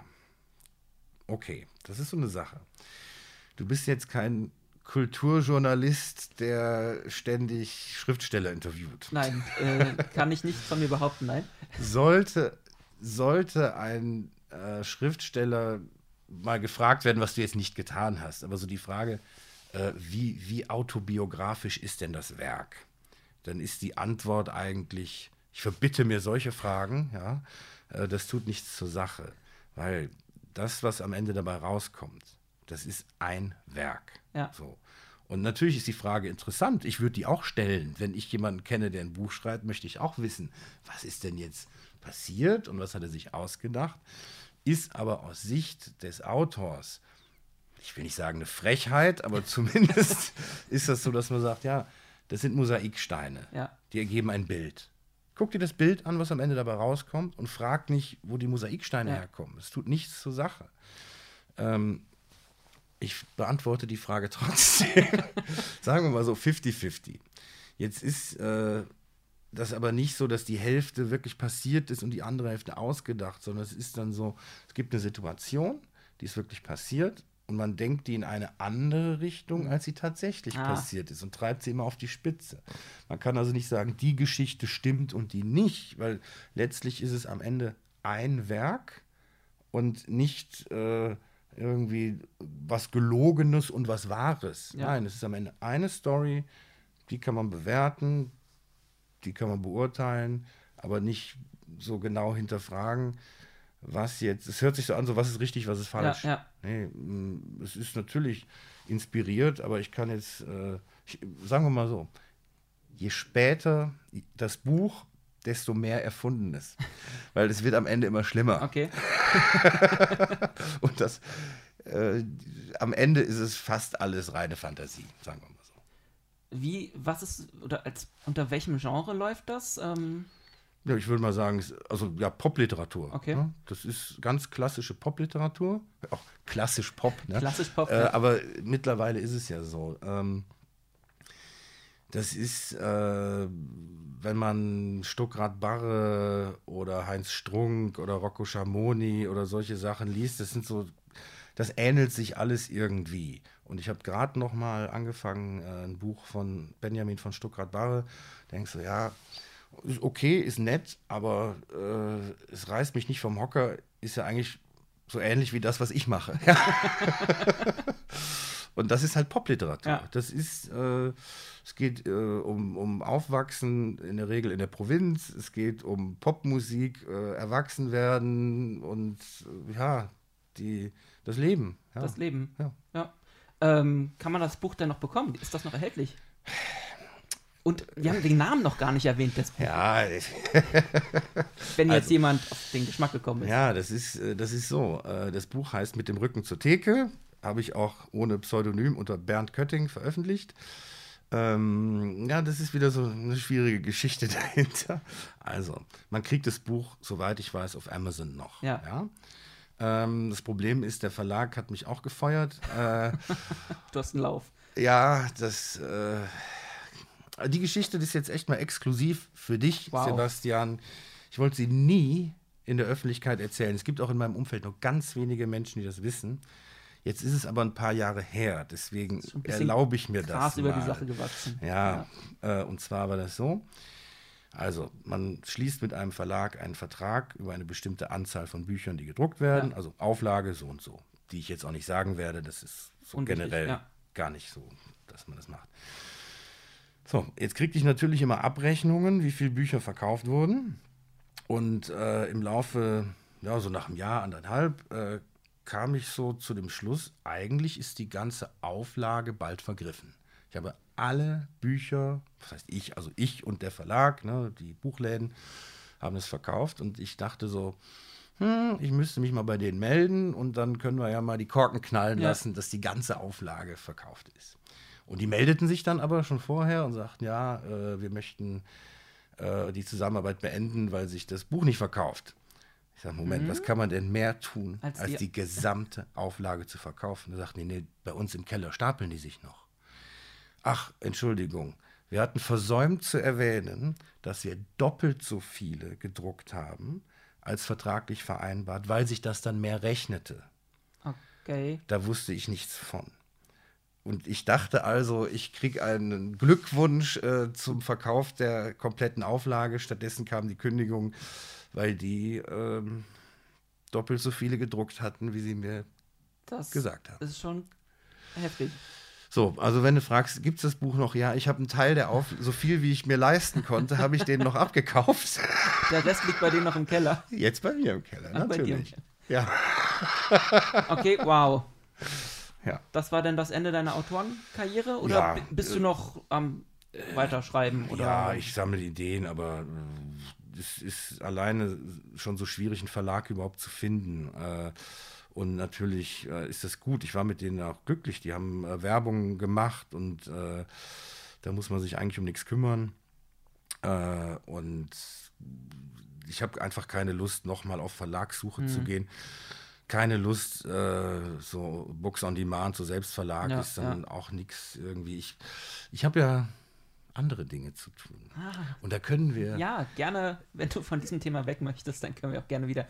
Ähm, Darf ich selber überleiten? du darfst gerne selber überleiten ähm, zu deinem nächsten Projekt. Das war nämlich so, ich habe Lesungen gemacht. Ja. Ne? Ich bin also, habe so eine, so eine Rundreise durch die Berliner Kneipen gemacht mit dem Buch und habe, äh, ich weiß nicht, ob du schon mal auf einer Lesung warst, au außer jetzt von Star Trek. Äh, ja, ich habe mir mal, also den, den Eschbach, den habe ich mal mir angehört, Andreas Eschbach. Der macht auch, auch so Science Fiction und. Ah, okay. Ja. Ich habe einige Lesungen erlebt und äh, wenn man Glück hat, gibt es noch jemanden, der interviewt den Autor. Ja. Wenn man Pech hat, kommt der Autor mit seinem Buch rein, liest eine Stunde und geht wieder und man denkt so, ja, was soll das jetzt? Das- Also wenn ja. der nicht ein sehr guter Leser ist, der Schriftsteller, dann ist das komplett für den Arsch. Und äh, ich habe mir gedacht, ja, bei mir, das muss natürlich was Besonderes sein. Bei jeder Lesung war auf jeden Fall eine Band dabei, völlig klar. Live-Musik muss sein, immer wenn ich ein cool. Stück gelesen habe. Dann habe ich gedacht, ist auch zu langweilig, wenn nur ich lese. Ich hole mir Gastleser und wir lesen mit verteilten Rollen. Das heißt, wir saßen teilweise mit vier Leuten vorne. Quasi so Hörbuch äh, oder Ja, Hörspielmäßig. Plus natürlich Soundeffekte. Das ich hatte, ja cool. äh, ja, das war der Wahnsinn. Ich habe äh, und die Soundleute wollen ja dann auch. Ne? Ja. Ich habe gesagt, okay, machst du so ein bisschen äh, im Hintergrund, wenn es mal donnert, dann donnert wenn es mal regnet, machst du Regen. Hatten wir vorher die ganzen Sounds auch natürlich äh, in der Reihenfolge schon festgelegt. Ja, und dann ziehen die natürlich das Ding nach oben. Du hörst nichts mehr, du hörst nur noch Regen und schreist äh, dagegen an. Das war für die Zuschauer natürlich super. Da war, es war bombastisch, ja. Und äh, das hat mir wahnsinnigen Spaß gemacht. Und ich habe natürlich die, die Gastleser auch, damit das Publikum weiß, wer das überhaupt ist, interviewt. Ah. Ich finde es blöd, jemanden auf die Bühne zu holen. Ja, das ist jetzt der Herr X, der liest mit mir. Dann liest der, danke, tschüss. Ja. Sondern die blieben sitzen. Ich so, okay, erzähl mal ein bisschen was über dich. Was machst du beruflich? Hat auch ein paar, naja, Schauspieler im weitesten Sinne dabei oder Musiker. Und äh, so war das Interviewen immer ein Teil auch der Lesung. Lesung. Und irgendwann habe ich mir gedacht, lässt du mal das Lesen weg und lädst die Leute nur noch zum Interview. Ja. Und so wurde aus den Lesungen mit ein bisschen Abstand dazwischen eine Talkshow. Und die heißt jetzt Tackle TV. Und Das. da warst du zu Gast. Da war ich, äh, ja, daher, äh, nee, okay, kennen wir uns, nein, wir kannten uns ja schon früher, wir hatten ja schon den äh, Film gedreht dann. Das war, oder hatten wir den Film nach dem Interview gedreht? Das müsste man nochmal erörtern. Ähm, Ich glaube danach. das äh, muss ich nochmal. Ich meine, ich hätte äh, einen Ausschnitt gezeigt von dem ersten Film. Genau, von dem ersten Film. Genau, und der zweite, Ja. da, ja, ja. Das war eine sehr lustige äh, Talkshow. Also, du warst auch der Gast, man muss dazu sagen, also du warst in der allerersten Ausgabe der erste Gast. Premierengast. Genau. Und das war kein Zufall, das habe ich dir auch gesagt. Ja. Das war bei der Einleitung so, das war auch kein Witz. Und du warst so ein guter Gast. Das Vielen Dank. Vielen Dank. würde würd ich jetzt auch jetzt denken, vielleicht der ein oder andere so, ja, äh, das sagte jedem. Jetzt, pass auf, wollte ich eigentlich auch nicht erzählen. Es ist so, wenn ich, lassen wir mal diesen ganzen Corona- Corona-Kram Ja, weg, also ja, im. Normalfall jetzt. Ne? So, wenn ich so eine Talkshow plane, dann überlege ich mir, wen lade ich ein. Es sind drei Gäste, die jeweils einzeln interviewt werden. Viele denken bei Talkshow so an Anne Will oder so, Stühlchenkreis und die Leute labern Ja, über ja. ein Thema. Das ist ja bei mir nicht der Fall, sondern die werden individuell zu ihrem Thema einzeln befragt. Und ähm, ja, dann sitze ich zu Hause mit meiner Freundin und äh, dann habe ich eine lange Liste von Leuten, die entweder selber schon mal Interesse bekundet haben oder ich vielleicht einfach mal anschreiben möchte. Und äh, es geht dann natürlich um drei Namen am Ende. Und dann so, ja, wer kann das sein? Hm, Niki Beisenherz, schon mal überlegt, äh, Oliver Rohrbeck. Und dann sage ich immer, ja, und der Bettins. Wer zur Hölle ist. das, das, dein Name fällt bei der Planung jeder Show erneut. Ernsthaft? Ja? Ernsthaft. Und meine Freundin sagte immer, nee, du kannst den doch nicht wieder einladen, der war doch schon mal da. Lad den zu Hundertsten ein, ja. Ich komm gerne mal vorbei. Du kannst doch, du kannst, weil, weil du warst so ein guter Gast, dass, dass du in jeder Show ein erneut guter Gast wärst. Ne? Und deswegen ist das so ein Running Gag, so, wen laden wir denn ein? Den Bettins? Nein. Wie gesagt, wenn ich gerade an Land bin, komme ich gerne mal vorbei. Und ich erinnere mich äh, auch noch sehr gut an, an eine Situation. Ich habe dir äh, eine Frage gestellt, die hast du beantwortet und ich musste so lachen. Und du guckst mich an und warst irritiert und sagtest, warum lachst du denn so? Und ich denke so, er, er merkt es wirklich nicht, ne? Der erzählt hier den absoluten Nerdkram, ja, der für mich natürlich so lustig ist, ja, was für dich dein ganz normales Ja. Leben ist. Ne? Und das, das fand ich witzig. Also, dass, dass die Normalität für dich mich Ist so zum Lachen gebracht hat. als- ne? ja. Aber deswegen macht man das ja auch, oder? Ja, Ich mein, das, also das Publikum fand ich auch super. Du bist unvergessen. Das ist schön. Ja, wie gesagt, ähm, wenn ich an Land bin und diese ganze Corona Zur 50. irgendwas- oder 100. komme ich gerne nochmal vorbei. Ansonsten machen wir eine Schalte und äh, ich Eine Schalte? Schiff. Das, ja, also mh, ich muss sagen, ich bin ein, ein analoger Mensch. So. Analoger Mensch. Wenn ich das Wort Schalte schon höre, da, da lehne ich schon direkt ab. Ne? Schalte. So. Jetzt äh, ist es so, die Show heißt Tackle TV. Ja, Der Hintergrund ist, das findet statt in einer Kneipe, die heißt Porsche Tackle. Ist in Neukölln, in der Flügerstraße, kleiner Laden. Und äh, TV suggeriert ja so ein bisschen, ist eine Fernsehshow. ja. Das ist aber mehr Ironie dahinter, weil es ist die einzige Sendung, die nicht gesendet wird. TV ist der Talkshow-Versuch. Ja? Und äh, das ist ganz interessant. Das ist eine ganz kleine Sache. Ja, da passen in den Laden, wenn es wirklich, wirklich gut läuft, äh, 50 Leute rein. Wir haben aber auch schon vor 30 Leuten die Show gemacht. Und ähm, trotzdem kriege ich immer, immer mal wieder Nachrichten, teilweise von Leuten, die ich überhaupt nicht kenne.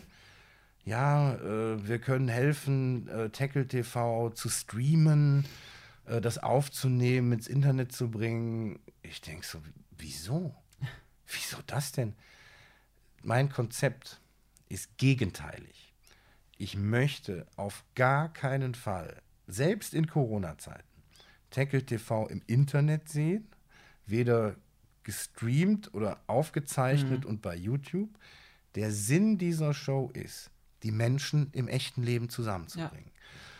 Ähm, das, die, wer das sehen will, der soll aus dem Haus gehen, Dahin- dahin gehen, für Umsatz sorgen, was ja, Ja. auch wichtig ist. Ja, gerade, ja. ja. Ähm, und mit der Erinnerung an den Abend nach Hause gehen.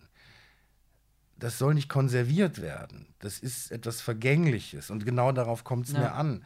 Und wer es verpasst hat, der hat es verpasst. Das ist halt so. Ja, dann ist das halt so. Und, und dieses, äh, wir müssen doch äh, das, das äh, aufrechterhalten. Nein, gerade die Vergänglichkeit macht es zu was, etwas Besonderem. Und deswegen vielen Dank für die Angebote, das zu streamen an diverse Leute, äh, wo ich mir manchmal denke, ich, wer, woher, wie kommen die auf mich? Ja. Ja.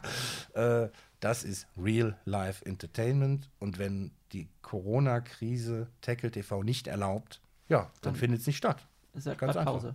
Ja, Ja. Pause. Nein, aber ich muss auch sagen, also es war damals schon eine verdammt coole Atmosphäre. Dieses, dieses, ja, es war so wirklich so familiär schon fast. Ja, ja. So ein bisschen verrückt. Auch Ja. so, ich weiß gar nicht mehr, wer da noch nach mir kam. Ähm, aber ja. das macht, glaube ich, auch den Charme. Im aus. Nachhinein, das war die erste Sendung, die, die äh, ich nie wieder so machen würde, bis auf die Tatsache, dich Mich einzuladen. einzuladen. Aber wir hatten ja noch nicht mal eine richtige Bühne. Mittlerweile, ich habe eine Bühne gekauft, äh, es ist viel professioneller geworden. Es war viel zu lang, das dauerte ja ewig an dem Abend. Mittlerweile ist es wirklich kurz und knackig und äh, die Atmosphäre ist immer noch cool Ja. und familiär, aber die, dieses totale Chaos, was, was so eine erste Show mit sich bringt, ich meine, du, Das du, macht das sehr sympathisch. Ja. Also ist auch sehr menschlich. das ist nicht mehr ganz so schlimm. Ja, nee, wie gesagt, das war sehr cool. Ähm, wo findet man äh, die Kneipe? Also die Hast gerade Kneipe selber ist in der Pflügerstraße 4 in Neukölln. Ähm, jetzt, es ist sehr schönes Wetter heute. Vielleicht steht der Wirt sogar hinter einer Plexiglasscheibe im Eingang. Ich bin da letztes Mal vorbei, dann stand der da und hat Bier nach draußen verkauft. Hm. Ähm, finanziell bringt das, glaube ich, nicht so viel. Äh, Aber man zeigt ein bisschen Flagge halt, ne? Genau, Ja. man zeigt, man ist noch da, ne, wir versuchen es. Und äh, ja, finden, äh, die, im Internet ist natürlich gerade auf Facebook, aber auch auf Instagram gibt es äh, Posh Tackle äh, als Seite, genauso wie dann meine Seite Tackle TV. Und Termine kann man dann sowohl bei Posh Tackle oder Tackle TV auch jeweils äh, vorher da lesen. So im Normalfall, jetzt abgesehen von Corona, in welchen Abständen hast du dieses Tackle TV gemacht? Äh, viermal im Jahr war, äh, also sozusagen quartalsweise war die Idee, habe ich auch gemacht. Dann wurde mir das ein bisschen viel, weil ähm, in dem Moment, wo die eine Show vorbei war, hat man schon die nächste geplant. Ja. Es ging also, und ich verdiene damit ja kein Geld. Das ist ja, ja. Das ist ja reiner Spaß. fun. Die Leute zahlen 5 Euro Eintritt, dafür müssen die Talkgäste ihre Drinks nicht bezahlen, das übernehme ich dann. Das ist bestenfalls eine Nullnummer. So. Und dafür äh, bin ich wochenlang in der Vorbereitung. Und dann habe ich gedacht, komm, machst es von viermal im Jahr, reduzierst es auf zweimal im Jahr. Diese Idee war jetzt für 2020 angedacht. So, und äh, deswegen gab es zum Anfang des Jahres keine Show. ja. Ja, und jetzt im Nachhinein ist natürlich tragisch. Ne? Das Hast du ist, mehr Planungszeit für die nächste ja, wir hatten After-Corona-Show? Ja, die mh, letzte Show war ja schon komplett, die war ja schon anberaumt, wir hatten Termin im März. Ähm, und so viel Interesse wie noch nie zuvor. Ich glaube, das wäre die beste Show gewesen, die wir jemals gemacht haben. Mit den mit Gästen, die der Hammer waren und äh, so viel Zuschauerinteresse und einem Chor, Ja. einem ganzen Chor, Wow. der gesungen hat, ja, oder gesungen hätte. Ja. Ja.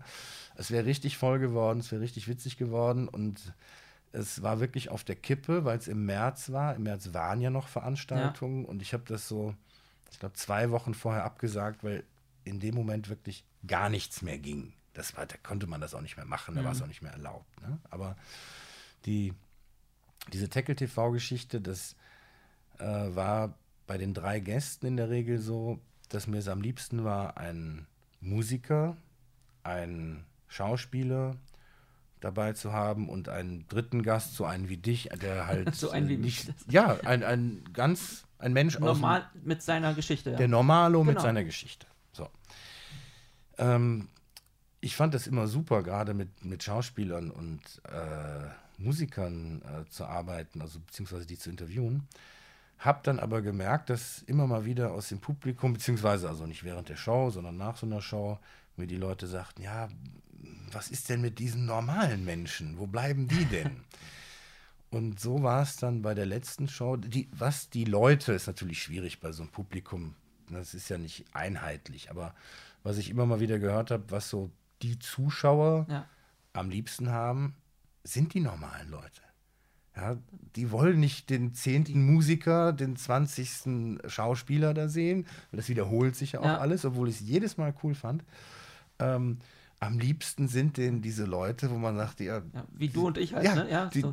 woanders würden die nicht eingeladen und äh, die erzählen hier Geschichten, die hauen einen vom Hocker. Das, das meine ich ja auch, deswegen mache ich ja auch diesen Podcast oder hatte die Idee oder diesen, einfach mal Bock drauf, weil ich mir halt auch so denke, jeder Mensch hat doch irgendwie so eine Geschichte und man weiß halt nicht, was in wem schlummert und das ist halt immer mega interessant, einfach mal zu quatschen. Ja, und ich hatte zum Beispiel bei der letzten Show, die also nicht stattgefunden hat wegen Corona, einen Bestatter.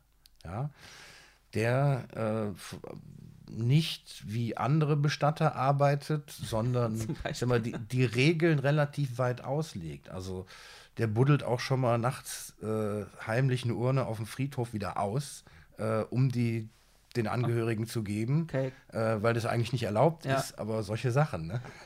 okay, wow. Dass der sich dann auch traut, in so eine Sendung zu kommen, das ist äh, Ja, unter, unter Pseudonym oder? Nee, äh, aber ja, ich hoffe, wir können das alles nachholen. Ja. Ähm, und ich glaube, die Sachen, die der erzählt, sind auch verjährt. Also, Äh, ich bin gespannt. Ich muss dann auch mal wieder vorbeikommen. ja, würde mich freuen. Ähm, zusa Im Zusammenhang mit dem äh, Tackle TV gibt es ja auch die Tackle All-Stars. Ja, das ist, ähm, das ist so, der Posteckel ist eine Kneipe, aber nicht irgendeine, sondern meine Stammkneipe. So ist also, so heißt die Show Tackle TV, Ja. die Band Tackle Allstars. das ist, äh, daran merkt man, ich bin öfter mal in dieser Kneipe zu Gast. Und die Tackle Allstars, das ist eine Coverband. Das heißt also, wir schreiben keine eigenen Lieder, wir covern Songs, äh, naja, Rock- oder Punk-Songs. Zumindest am Ende kommt immer Punk dabei raus. Auch wenn es Oasis ist, äh, wird am Ende eine Punk-Nummer draus. Und äh, wir sind im Prinzip, naja, so wie, wie es im Sport manchmal so Thekenmannschaften gibt, ne, sind wir die Barband. Das heißt, der, der Barchef sitzt an den Drums, die Chefin spielt Bass, die Stammgäste äh, machen halt den Mega. anderen Kram. Und äh, ja, das ist, ähm, das ist nichts Professionelles. Und das ist das Gute daran. Das heißt, man sieht euch dann auch nur in, im Tackle. Meistens. wir haben auch äh, ein paar, äh, paar Gigs gespielt. Äh, wir wurden mal nach Manchester eingeladen und haben da auf einem kleinen Festival gespielt. Dann letztes Jahr in Ueckermünde, Mecklenburg-Vorpommern, auch auf einem Festival gespielt. Und äh, auch schon mal hier in Berlin an, an anderen Stellen. Aber die meisten Gigs haben wir wirklich hinten in einem kleinen Hinterzimmer vom Decke gespielt. Und äh, ja, das ist halt, äh, mittlerweile machen wir das ja schon ein paar Jahre, aber ich fühle mich immer noch wie in so einer Anfängerband. Und das Witzige ist halt, dass die Leute, die mit Musik anfangen, normalerweise so 16, Ja. 17 sind. Jetzt sind wir jenseits der 40 bis jenseits der 50 und äh, haben die erste Band. Äh, und das führt mich zu Euderion Infinity. Weil es ist so, ich finde, wenn man was macht, was man nicht professionell macht, nicht hundertprozentig Mhm. kann, aber trotzdem macht, weil es einfach Spaß macht Bock macht, ja. dann ist es für die Zuschauer oftmals auch interessanter als das Professionelle. Ne? Also wenn, wenn jetzt eine, eine super Band äh, auf Tour geht, 50 Konzerte spielt, jeden Abend in einer anderen Stadt, dann glaube ich nicht, dass die wirklich 50 Mal Nein. Bock haben. Bock hat, nein. So. Und wenn die Tackle All-Stars, wo der Sänger Bernd Kötting ja, Wollte ich noch, nicht, fragen, nicht der machst. Beste, ich habe es vermieden bis gerade, nicht ein ausgesprochen guter Sänger ist, kann aber jeder Zuschauer erwarten, dass ich alles gebe, Gebe, von der ja. ersten bis zur letzten Sekunde. Und das merken die auch. ne? Ja. Und äh, ich habe auch schon gute Bands gesehen, die schlechte Gigs gespielt haben. Und das ist, das ist grauenhaft, ja, wenn man merkt, das ist, das, das ist nicht da ist kein 100 Herz bei, Prozent. ja. Ja, ja. Ich habe Udo Lindenberg zum Mhm. Beispiel, habe ich auf dem Tiefpunkt seiner Karriere gesehen, in den 80er In den Jahren. 80ern. Das war so schlimm, der hatte schlechte Laune. Ne? Der äh, hat teilweise auch das Publikum, ich will nicht sagen beschimpft, Mhm. aber sehr kritisiert, weil es nicht so gejubelt hat, wie er Wie wollte.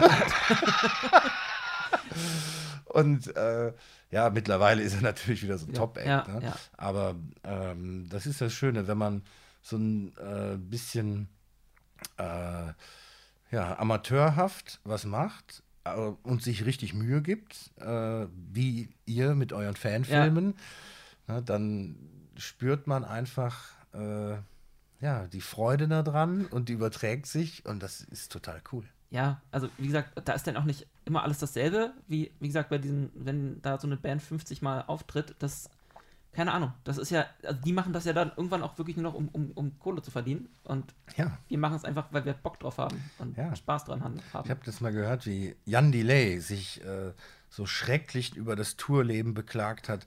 Das sei so schlimm, äh, die ganze Zeit unterwegs zu sein, von Stadt zu Stadt. Ja, warum machst du es dann? Ja. Also, das ist, Das das, ist äh, dann- das, ist das, was, wovon ich träumen würde. Ja. Ja. und äh, das ist dann aber nur noch nervig. Und ja, dann lass es bleiben. Ja, ich glaube, irgendwann wird es dann wirklich so zu so einem Schrott. Das, ist das halt, stimmt ja, wirklich ja. in dem Moment. Ne? Ja. ja, und irgendwann bist du dann bei so einer komischen äh, Star Trek-Fangruppe wie uns gelandet. Ja, ähm, Also- das, das ging ja auch gar nicht über Star Trek, äh, sondern über Tischtennis. Ja, das äh, wurde, mir, wurde mir so zugetragen. Wie bist du denn zu uns gekommen? Ja, das war so. Äh, ich hab, ich spiele gern Tischtennis und äh, auch ähm, wie alles, was ich mache, nicht professionell, sondern äh, hobbymäßig, am besten mit noch Trinken dabei. Äh, zielt man besser und ja, ich verstehe. Und äh, dann habe ich im, ja, am Anfang habe ich im Schmitz gespielt, in der Torstraße unten. Und da war auch deine Schwester, hat auch Ja. gespielt und da haben wir uns beim Tischtennis kennengelernt. Dass die irgendwas mit Star Trek zu tun haben sollte, war mir nicht bewusst. Ja. Ne? Und äh, dann über Facebook habe ich das dann so mitgekriegt und dann schrieb sie halt irgendwann mal, äh, hast du mal Lust? Wir brauchen jemanden. Das, ja, aber es ging erstmal gar nicht um eine Szene mit Text. Es sollte, glaube ich, nur Hintergrundparty sein. Ja, ne? ja, genau. Und irgendwann dachten wir uns dann, der, der kann, glaube ich, auch ganz gut ein bisschen quatschen. Oder hast du das dann? Ich glaube, oder war das spontan? Ich weiß gar nicht mehr, wie das. Nee, es war, glaube ich, jemand ausgefallen. Also diese, diese Geschichte ist, ist schon so ein bisschen kurios. Na, du hast ja bei uns äh, Q gespielt, ne? Das ist Ja. einer der berühmtesten, lustigsten Charaktere überhaupt. Ja. So, jetzt ähm, ist mir das nicht leicht gefallen. Das große Problem, was ich habe, ob ich jetzt irgendwo als Richter da saß oder, oder äh, Musik mache oder bei euch, ich kann mir keine Texte merken. Das geht uns auch oft so. Das ist so schlimm. Ja. Ich erinnere mich noch an den Vorabend des Drehs, wo ich wirklich über Stunden immer wieder den Text aufgesagt Wow. habe und es ging, es funktionierte aber nicht. So. Und wenn dann die Leute noch da drum rumstehen, die Kamera angeht, dann hast du ja alles vergessen. Ja. So. Und äh, dass ich den Q spielen durfte, der für mich auch eine der interessantesten äh, Charaktere überhaupt im, im Star Trek-Universum ist, das, das fand ich super. Ja.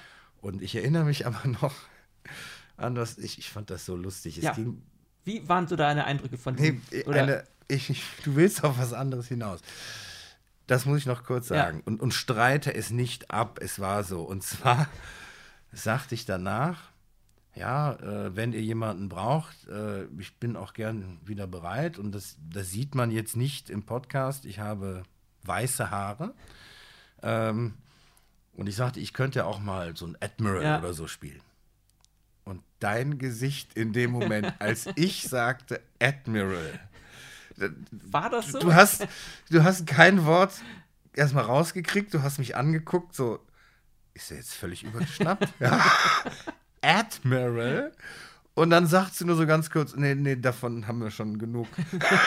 und ich merkte so, okay, da, da war ich einen Schritt zu weit gegangen. Man kann nicht einfach sagen, hallo, ich spiele mal einen Admiral. Prinzipiell brauchen wir immer jemanden, dann weißt du, ich, weil du mit den weißen Haaren, das ist nämlich gar nicht so einfach, wenn man vor einem Greenscreen steht, dann äh, scheint nämlich hinten das äh, Grün durch und wenn du dann versuchst, das Grün rauszunehmen, nimmst du nämlich halt auch oft die äh, weißen Haare mit weg. Ah, okay. Das okay. Problem hat man mit meinem Vater schon mal. Nein, aber äh, wie gesagt, wir, also prinzipiell äh, brauchen wir immer öfter mal Leute. Äh, Im Moment haben wir halt noch zwei andere Filme in der Pipeline, die wir gerade noch schneiden müssen. Also Aber- ich, ich fand das super. Das ist, was du vielleicht gar nicht so weißt, das ist jetzt nicht äh, der erste Kontakt mit Star Trek für mich gewesen, bei euch mitzuspielen. Ja. Ich bin mit Star Trek aufgewachsen. Ich bin al- als Kind, ne, ich bin Jahrgang 72. Und ich weiß nicht mehr genau, wann ich Star Trek, also die Originalserie mit Kirk geguckt habe. Ich nehme mal an, 82 Ja. lief die ja im ZDF. Lief ja ne? Ja, ja. So, und auch, auch in, in den 70ern, ich weiß nicht, ob ich das da schon geguckt habe. So, und das war äh, immer Teil meines Lebens. Ähm, in, ich weiß noch, in meiner ersten Wohnung hatte ich zwei Bilder an der Wand. Eins von der Enterprise, also der D, Ja. 1701D, und von Diana Troy. Ach, Und dann kam später noch eins von Gene Roddenberry dazu. Und äh, das, das war immer Teil meines Lebens. Äh, nur, das ist für mich dann super krass zu erleben. wo ist es bei dir dann in die falsche Richtung gegangen, dass du kein Trekkie geworden bist? Ich bin in meiner, in meinem Freundeskreis war ich immer der Trekkie. Ach. So, wobei ich den Begriff Ja, ablehne, anyway. So, nur, ich, ich bin halt nie zum Nerd geworden. Ja. Also ich, ich habe alle Folgen geguckt von der äh, Originalserie, natürlich selbstverständlich die Next Generation, meine absolute Lieblingsserie ähm, Deep Space Nine. Danke, da Das- sind wir auf einer Welle. Das hat mich so gepackt. Ich, ich musste, während das zum ersten Mal ausgestrahlt wurde, ich hatte ein paar Folgen auf Englisch vorher Ja. zugespielt bekommen, auf Videokassette. Äh, und dann war ich mal ein paar Tage nicht zu Hause. Dann musste mir die jemand aufnehmen. Ja? Und das war für mich das Größte, aus dem Urlaub zurückzukommen und sofort die Kassetten anzugucken, ne? wie, wie diese Geschichte weitergeht. Ja? Ähm, und bei Voyager war es dann so ein bisschen, hat mich nicht mehr so gepackt. Ähm, aber ich habe es halt immer geguckt. So. Und der Unterschied zwischen einem, naja, Fan oder Star Trek Interessierten zum Nerd ist, das ist ja wieder eine andere Welt. Ja. Das, wenn ich mir überlege, was für ein Jahrgang bist du? Ich bin 87. So. Ja, da habe ich schon äh, sehr viel mich mit Star Trek beschäftigt. Nur habe ich aber nicht den Hauch einer Ahnung, welche, äh, welche einzelnen Modelle, also ich kenne die Galaxy-Klasse Ja. und äh, weiß aber nicht, welche es sonst noch gibt. Ja? Ähm, ich merke so gegenüber dem Experten, habe ich ja keine Ahnung. Null. Ja, also, ja. Und da, weil du liest ja auch Bücher in der Richtung. Ne? Äh, ich habe einige Bücher, Ja. du dich mal umguckst. Ich- ja, So, das ist für mich, also ich habe jetzt vorgestern, glaube ich, drei Folgen äh, Star Trek geguckt, gestern zweimal. auf das äh, Interview vorzubereiten. Nee, das ist einfach so, so. Das, das läuft auf Tele 5. Ja. Ich habe, äh, wenn ich überleiten darf. Gerne. Ich, du bist ja, du interviewst Aber- mich ja eigentlich. Gerne. Es ist so, ich sagte eben schon mal, ich bin im Prinzip so ein analoger Mensch. Äh, es ging ums Zuschalten irgendwie, Ja, ne? ja. so dieser ganze Technikkram. Ähm, ist für mich äh, nicht besonders interessant. Äh, für mich ist im Prinzip, ich habe schon immer in der Zukunft gelebt. Das heißt, wenn ich mich umgucke, ich denke so, oh Gott, oh Gott, wo bin ich hier gelandet? Ja. Diese ganze Technik. Ne, Ich komme aus der Vergangenheit. Jetzt gerade mit Corona ist ja noch schlimmer. Es ist ja, das haben wir doch schon oft gesehen, dass man rausgeht und die Leute äh, Ja. so als Zukunftsvision. Ja, ja. Und plötzlich Und plötzlich macht mich total da, traurig, ja. das, das zu sehen. So, jetzt ist es wirklich so. Ja. Und ähm, diese, ich, ich gucke lineares Fernsehen. Ach, ja. Ich hab- ich hab das, einen Röhren- habe ich auch mal gehört, ja. Ich habe einen Röhrenfernseher zu Hause. oh, eine gute alte Röhre. Ja, und äh, da gucke ich dann ARD, ZDF, Ja. Pro7 und Tele 5 vor allem. Ja. So. Und äh, da läuft also immer so eine Wiederholung und zwei, also Wiederholung ist es ja alles von Star Trek, aber vom Aber Tag vorher, Tag vorher, ne, ja. so. Das heißt, wenn ich nicht gesehen habe, gucke ich halt drei Folgen hintereinander. Ne, äh, Next Generation, Voyager und nochmal Next Generation. Gestern lief zweimal hintereinander Into Darkness, ähm, Okay, was auch zu Star Trek gehört. da überscheiden sich die Geister. Also ziehe ich mir das immer rein. So, und jetzt gibt es halt, ich habe den Podcast, den, die letzte Ausgabe, ja mit Begeisterung gehört. Und da ging es ja auch um Picard. Unsere Premiere, ja. Äh, war gut, ich fand es hervorragend und super interessant, auch ähm, als Außenstehender. Mal wieder so diesen, also du fühlst dich nicht beleidigt, wenn ich Nerd sage. oder? Nein, ich sehe mich ja selbst so. Also alles andere wäre gelogen, glaube So, ich. das, das fand ich hochinteressant. So, jetzt habe ich kein Netflix, kein Disney oder Amazon irgendwas. Also Ja. ich muss halt den Absturz des linearen Fernsehens Tag für Tag miterleben. Und die sind wirklich in der Talsohle angekommen. Ja, Tiefer geht es nicht mehr runter. Ja? Trotzdem äh, habe ich keine äh, Pay-TV-Sender gebucht, gar nichts. Ne? So, und das ist ja auch schon mittlerweile klassisch. Die Leute, die das gucken, wollen auch darüber reden. definitiv. So, ich habe letztens äh, einen sehr, sehr guten Freund, er gehört quasi zur Familie, deswegen in Corona-Zeiten haben wir auch uns getroffen. Saßen meine Freundin und ich und er erzählte von irgendeiner Netflix-Serie. So. Und dann war er auch irgendwann weg und wir haben auch über viel anderes geredet. Und am nächsten Tag meinte ich zu meiner Freundin, ach, der hat doch von so einer Serie erzählt. Äh, was war denn das? Und sie sagte, boah, ich dachte, du hörst zu. Weil uns das beide überhaupt nicht, Nicht interessiert. interessiert. Wir können es nicht sehen, wir werden es nicht sehen, wir wollen es nicht sehen und irgendwelche, weiß ich nicht, dann reden alle über irgendeine Tiger-Dokumentation. Die ich Das- auch nicht gesehen habe. Das und ich- interessiert ja, mich nee, nicht. ja? Total überhaupt nicht. So, und äh, ich möchte alle Menschen, die äh, so nerdig oder auch interessiert unterwegs sind mit Netflix und Disney und Amazon und sonst was, lasst uns in Ruhe mit und egal wie ausgefeilt die Charaktere sind, wie toll die Story sich entwickelt, damit haben wir nichts zu tun. Lasst uns in Ruhe damit, ja. Und ich habe keine Ahnung, Picard habe ich nicht gesehen und, und äh, was da sonst noch äh, läuft, äh, was, was noch nicht im linearen Fernsehen kam, kenne ich nicht. Dann hast du wenigstens die Vorfreude noch.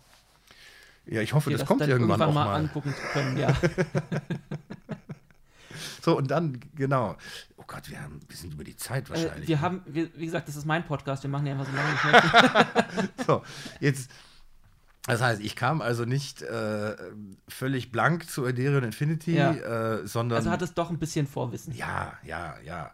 Und äh, war dann natürlich sehr schnell überrascht, äh, dass dieses Wissen in keinem Verhältnis zu dem Wissen der anderen steht. Es gibt immer noch mal eine Steigerungsform. Und das, das, das kann man vielleicht aber auch so ein bisschen äh, wieder, ähm, wieder verallgemeinern.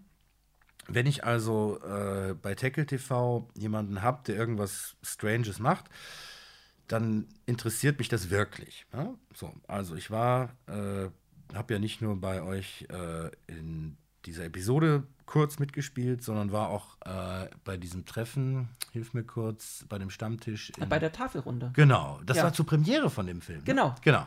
Mm, Was ja auch ein Nerd-Treffen ist. Total. Aber da sieht man so die verschiedenen Abstufungen des Begriffs Nerd. So.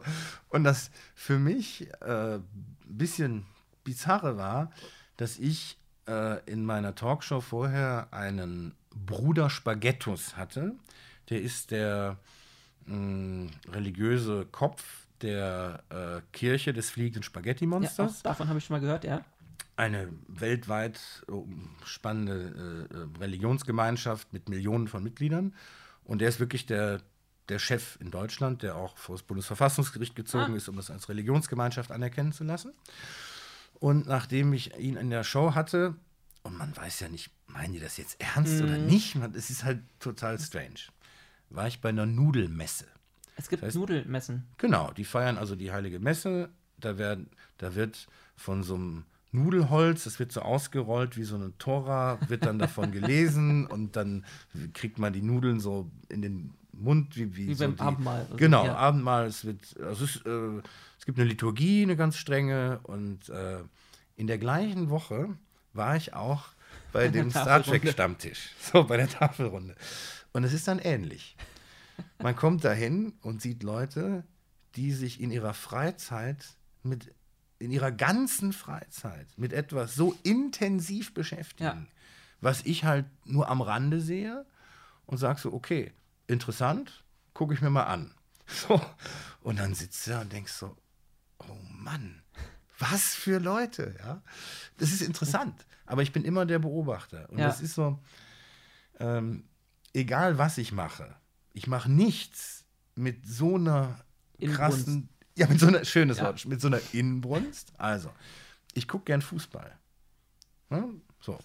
Und wenn ich mit anderen Fußball gucke, zum Beispiel auch schon beim Tackle, da sagen, ach, hier, der, der wurde doch hier für so und so viel Millionen jetzt schon äh, denen da angeboten und dabei haben die doch ein Budget von so und so viel im Jahr. Und ich denke so, ey, keine Ahnung, ich äh, kenne die Mannschaften, Ja.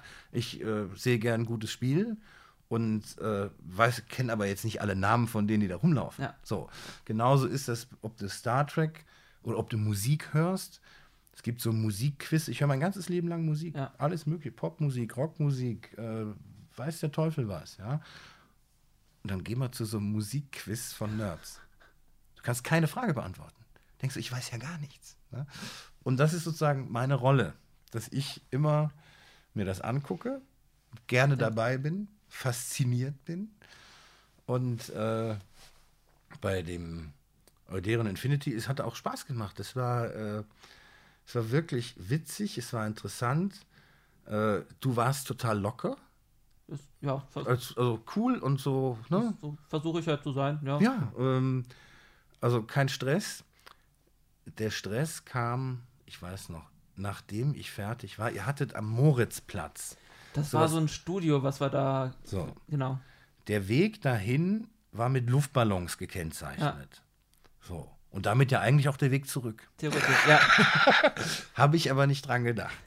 Ich bin rausgegangen und in so ein Treppenhaus und merk so, das ist ja alles Baustelle, du bist falsch. Dann wollte ich wieder zurück, da waren aber keine Griffe an den Türen. Und ich war gefangen. Heißt, es hätte auch ganz schnell dein letzter Ich- Auftritt sein können. Ich, ich denke so, wie, wie kommst du denn hier raus? Ne, ich, das war, weiß ich nicht, dritter, vierter Stock. Und dann bin ich irgendwo über, es war Feiertag, glaube ich, oder Sonntag. Es war irgendwie am. Ja, ja, na klar. Wir, Ich kam, ich habe den Ausgang nicht gefunden, bin über irgendein Dach geklettert und dann in den Sand gesprungen auf der Baustelle und denk so, oh Gott, oh Gott, hoffentlich, hat, hat das mich, keiner hat das gesehen. keiner gesehen. Weil die halten mich ja für völlig bescheuert, ja, die Nerds da oben. Der so, der findet noch nicht mal einen Ausgang. Ja. Aber es war's. aber du hast überlebt. Ja.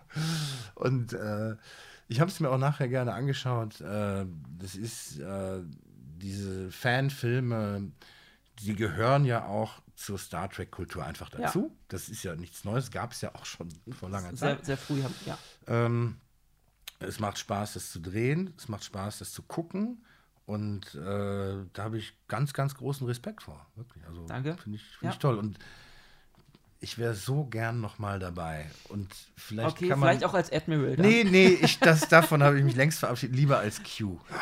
Ja, ich finde, Q ist halt auch noch. Also, also Admiral, ich will jetzt mal sagen, kann jetzt vielleicht nicht jeder, aber so, so ein Q, das ist, ist ja nochmal ein komplett anderer Charakter.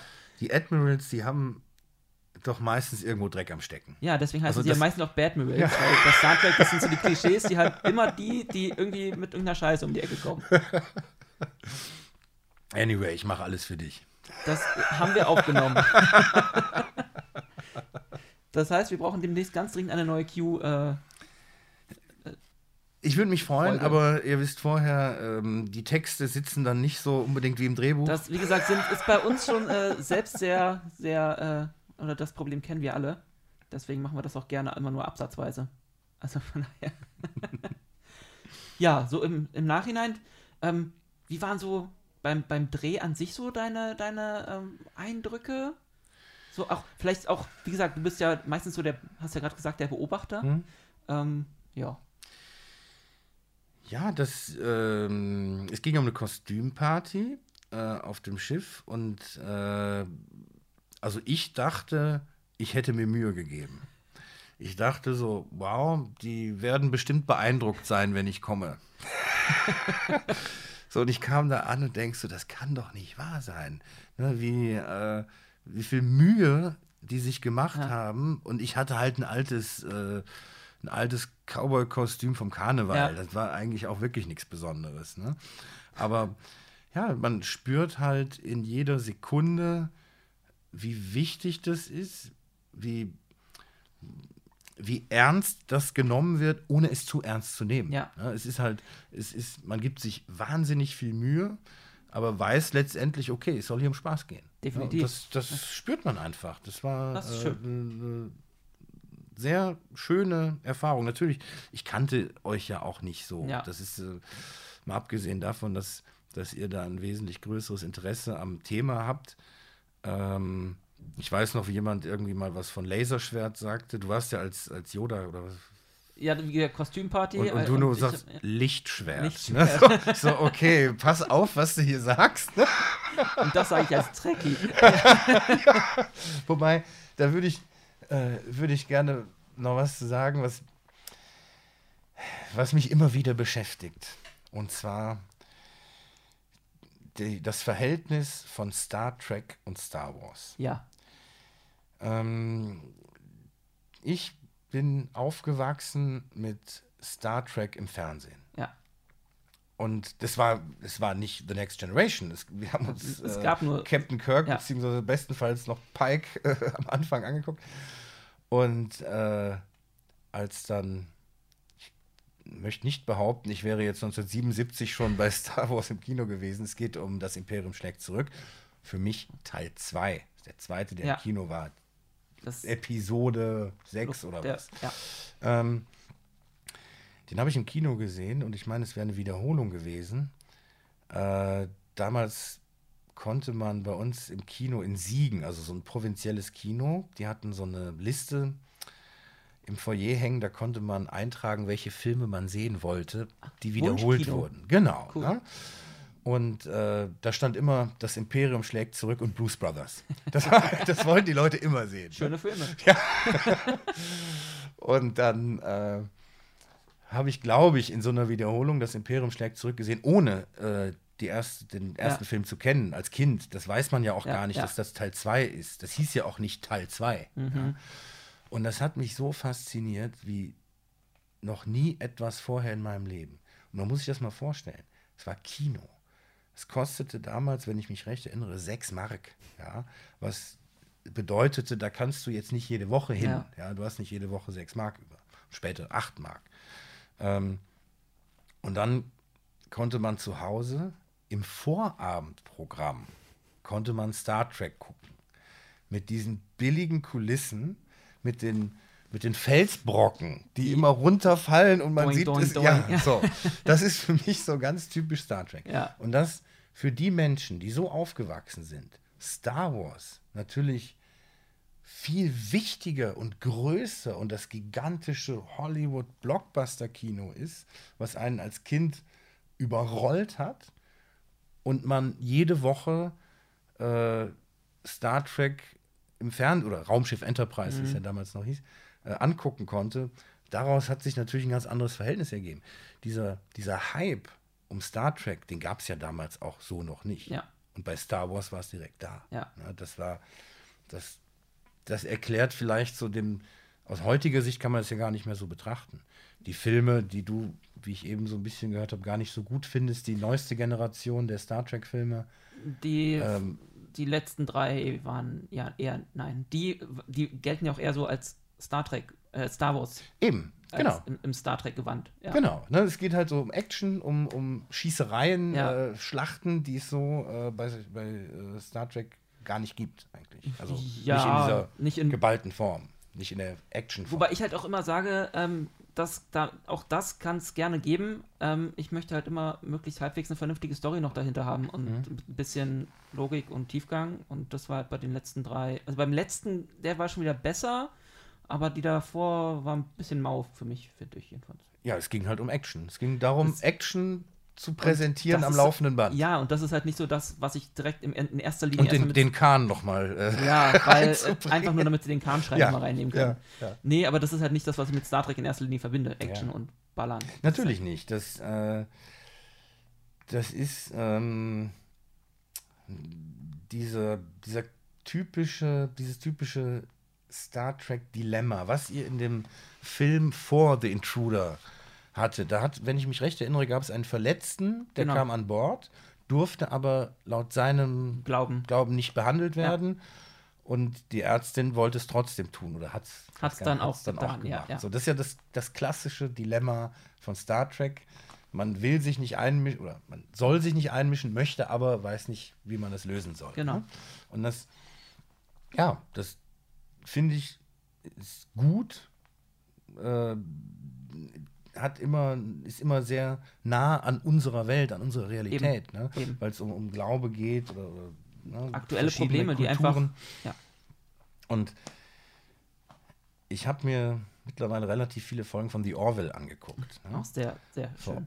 Und ich finde das so lustig. Ja. Ich, ich liebe diese Sendung. Jetzt ist aber dieser, wie heißt der, Bortus? Bortus, ja. So, die Nachkommen Ah, sind ja alle männlich, sagt man so. Ja. Es stellt sich heraus. Ne? Äh, es gibt auch äh, als also Frauen oder, oder Mädchen geborene Kinder, die werden dann angepasst. Ja. Da gibt es eine Geschlechtsumwandlung. Ja. So, und da geht es ja auch um seinen eigenen, ja. seine Tochter, seinen Sohn. Das ist mir für The Orville zu heftig. Das ist nicht witzig. Nein, das, das, ja, das soll ist, man auch nicht im witzigen Gewand machen. Aber das war eine der besten Folgen. Also das, das Ding ist, Orwell versucht, glaube ich, diesen Spagat zwischen witzig und äh, Next Generation. Und ja. versucht dann halt auch, also das ist halt Seth MacFarlane und MacFarlane ist halt großer, großer Star Trek-Fan. Ja. Und das ist halt so das, das Ding. Sie versuchen da halt so, so ein bisschen beides zu machen. Und deswegen ist ja auch in der zweiten Staffel der Humor auch wieder ein bisschen runtergefahren worden, glaube ich. Ja, ich habe ich, ich, ich will das sehen und will lachen. ne? Äh, aber das war so klassisch Star Trek. Ja. Die, dieses Dilemma. Ja. Und das macht mir dann keinen Spaß. Für mich ist das Comedy. Und dann will ich Comedy ja, wenn sehen. wenn das Lachen dann im Hals stecken bleibt. So ja, bisschen, also das ist noch bei ähm, diese, wie heißt dieser Roboter, der ähm, da auf, ähm, bei, Isaac. Bei so, und dessen also da gab es ja diese Hintergrundgeschichte, dass ja. die da Millionen oder Milliarden äh, einer Spezies äh, ja. getötet haben, wo diese, also das war wirklich gruselig, wie das rauskam. Ne? Das, das fand ich noch okay, weil das, äh, das ist sehr abstrakt gewesen. Ja. Ne? Das, das hat einen jetzt nicht so erschüttert. Aber wenn es da um dieses einzelne Schicksal geht. Das ist, glaube ich, ein bisschen näher dran an unserer aktuellen. Ja, das, also da würde ich sagen, überlasst das Star Trek. so, gebt das Star Trek ja, zurück. Ja. ja und äh, würde mich jetzt einfach nur freuen, wenn es wirklich so die lustige Serie ist. Aber das ist so schön mal zu diesem Gegenentwurf oder so das, das, genau das Gegenteil zu sehen, weil bei vielen Leuten aus, aus dem Star Trek-Kreis war es ist gerade so der Humor bei The Orville eher so nicht so an, angesehen. So mhm. und eher so, wir erwarten da quasi wirklich diese, dieses Star Trek, weil es quasi irgendwie auch der, der Gegenentwurf zu den neuen Star Trek-Serien sind und Filmen, ja. die halt wirklich mehr actionlastig sind. Ah, und okay. da hoffen sie jetzt alle, dass, dass die Orville quasi das Ersatz Star Trek ist. Ja. Und das ist deswegen, also ich glaube, die Serie versucht so diesen Spagat zwischen beiden Welten und das ist vielleicht nicht so ganz so einfach.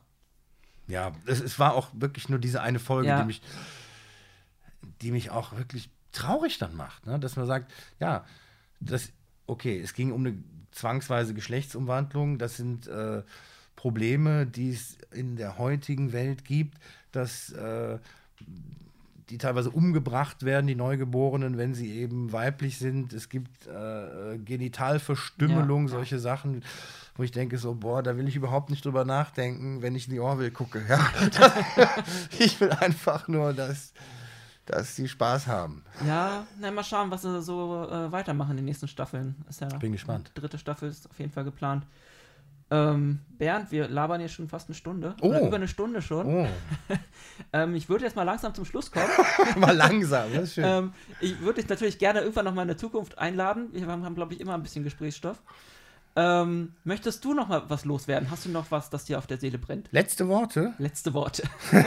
Okay, dann so, dann mache ich es jetzt mal so. Äh, Seth MacFarlane, ich äh, werde jetzt ernst. Also, ähm, wir haben jetzt, wie ich finde, äh, positiverweise nicht über die Corona-Lage gesprochen. Das ist angenehm, dass es nicht immer Mhm. Muss thematisiert ja nicht, wird. das wird im Muss Fernsehen schon immer, oft Ja, genau. Ne? Nur letzte Worte von mir. Wir leben in einem der wenigen demokratischen Staaten auf diesem Planeten. es geht uns doch gut.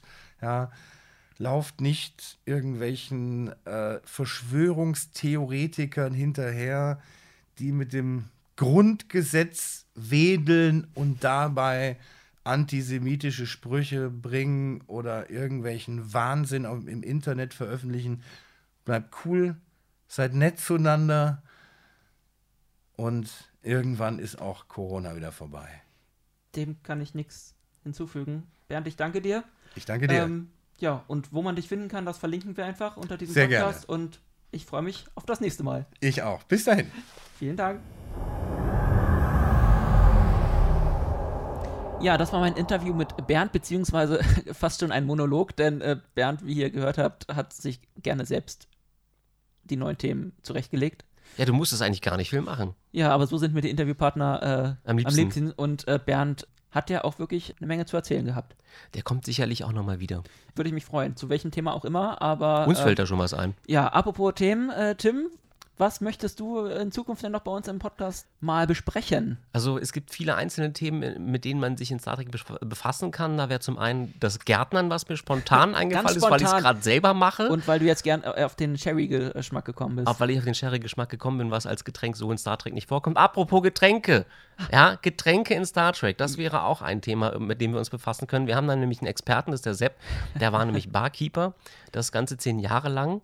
Das hat er uns gestern erzählt. Und was ist mir gerade noch eingefallen? Musik in Star Trek. Ja. Also die einzelnen Komponisten sich angucken. Wir haben da jemanden von der Tafelrunde, den ich allerdings noch fragen muss, deswegen nenne ich seinen Namen noch nicht.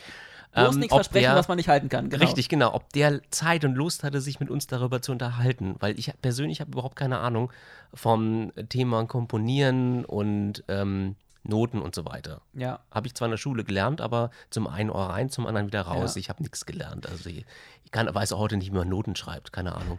Auf jeden Fall Themen, die man gerne mal ähm, besprechen könnte. Gerade, wie gesagt, das Ja. Thema Getränke. Getränke waren immer äh, ein, Präsent. ein Ja, romulanisches Ale. Ja. Kaffee, Raccadino, Kanar, der Fischsirup, Ractagino. Ja. ähm, Aldebaran, Whisky, saurianischer Brandy. Ähm, das kann man gar nicht mehr Unheimlich aufhören. Ja. Ja, das, da würde ich mich super drüber freuen, wenn man das mal äh, besprechen könnte. Ansonsten wollen wir uns natürlich auch in Zukunft um uns selbst mal ein bisschen widmen. ja. Ähm, wir wollen unser Schiff vorstellen. Richtig. Das das darf ist- man nicht vergessen. Die Nein. Oderion. ist ja quasi unser, äh, es ist ja nochmal ein extra Charakter bei uns. Wenn man so will, ne? War ja die Enterprise damals auch schon. Das Ja. ist irgendwie nochmal so der, der Zusatzcharakter. Dass ihr da nochmal ein bisschen was drüber hört. Dann natürlich ähm, müssen wir nochmal weiter über unsere Charaktere reden. Da Ja. sind, stehen, sind ja noch so ein paar äh, Crewmitglieder offen. Richtig. Äh, ich schaue in deine Richtung, Kapitän. Ka Ka was? Captain? Kapitän? Oder äh, Frau Doktor. Frau Doktor muss auf jeden Fall noch kommen. Der Captain muss noch kommen. Und unser, äh, unser Sicherheitssalamander. Sicherheits-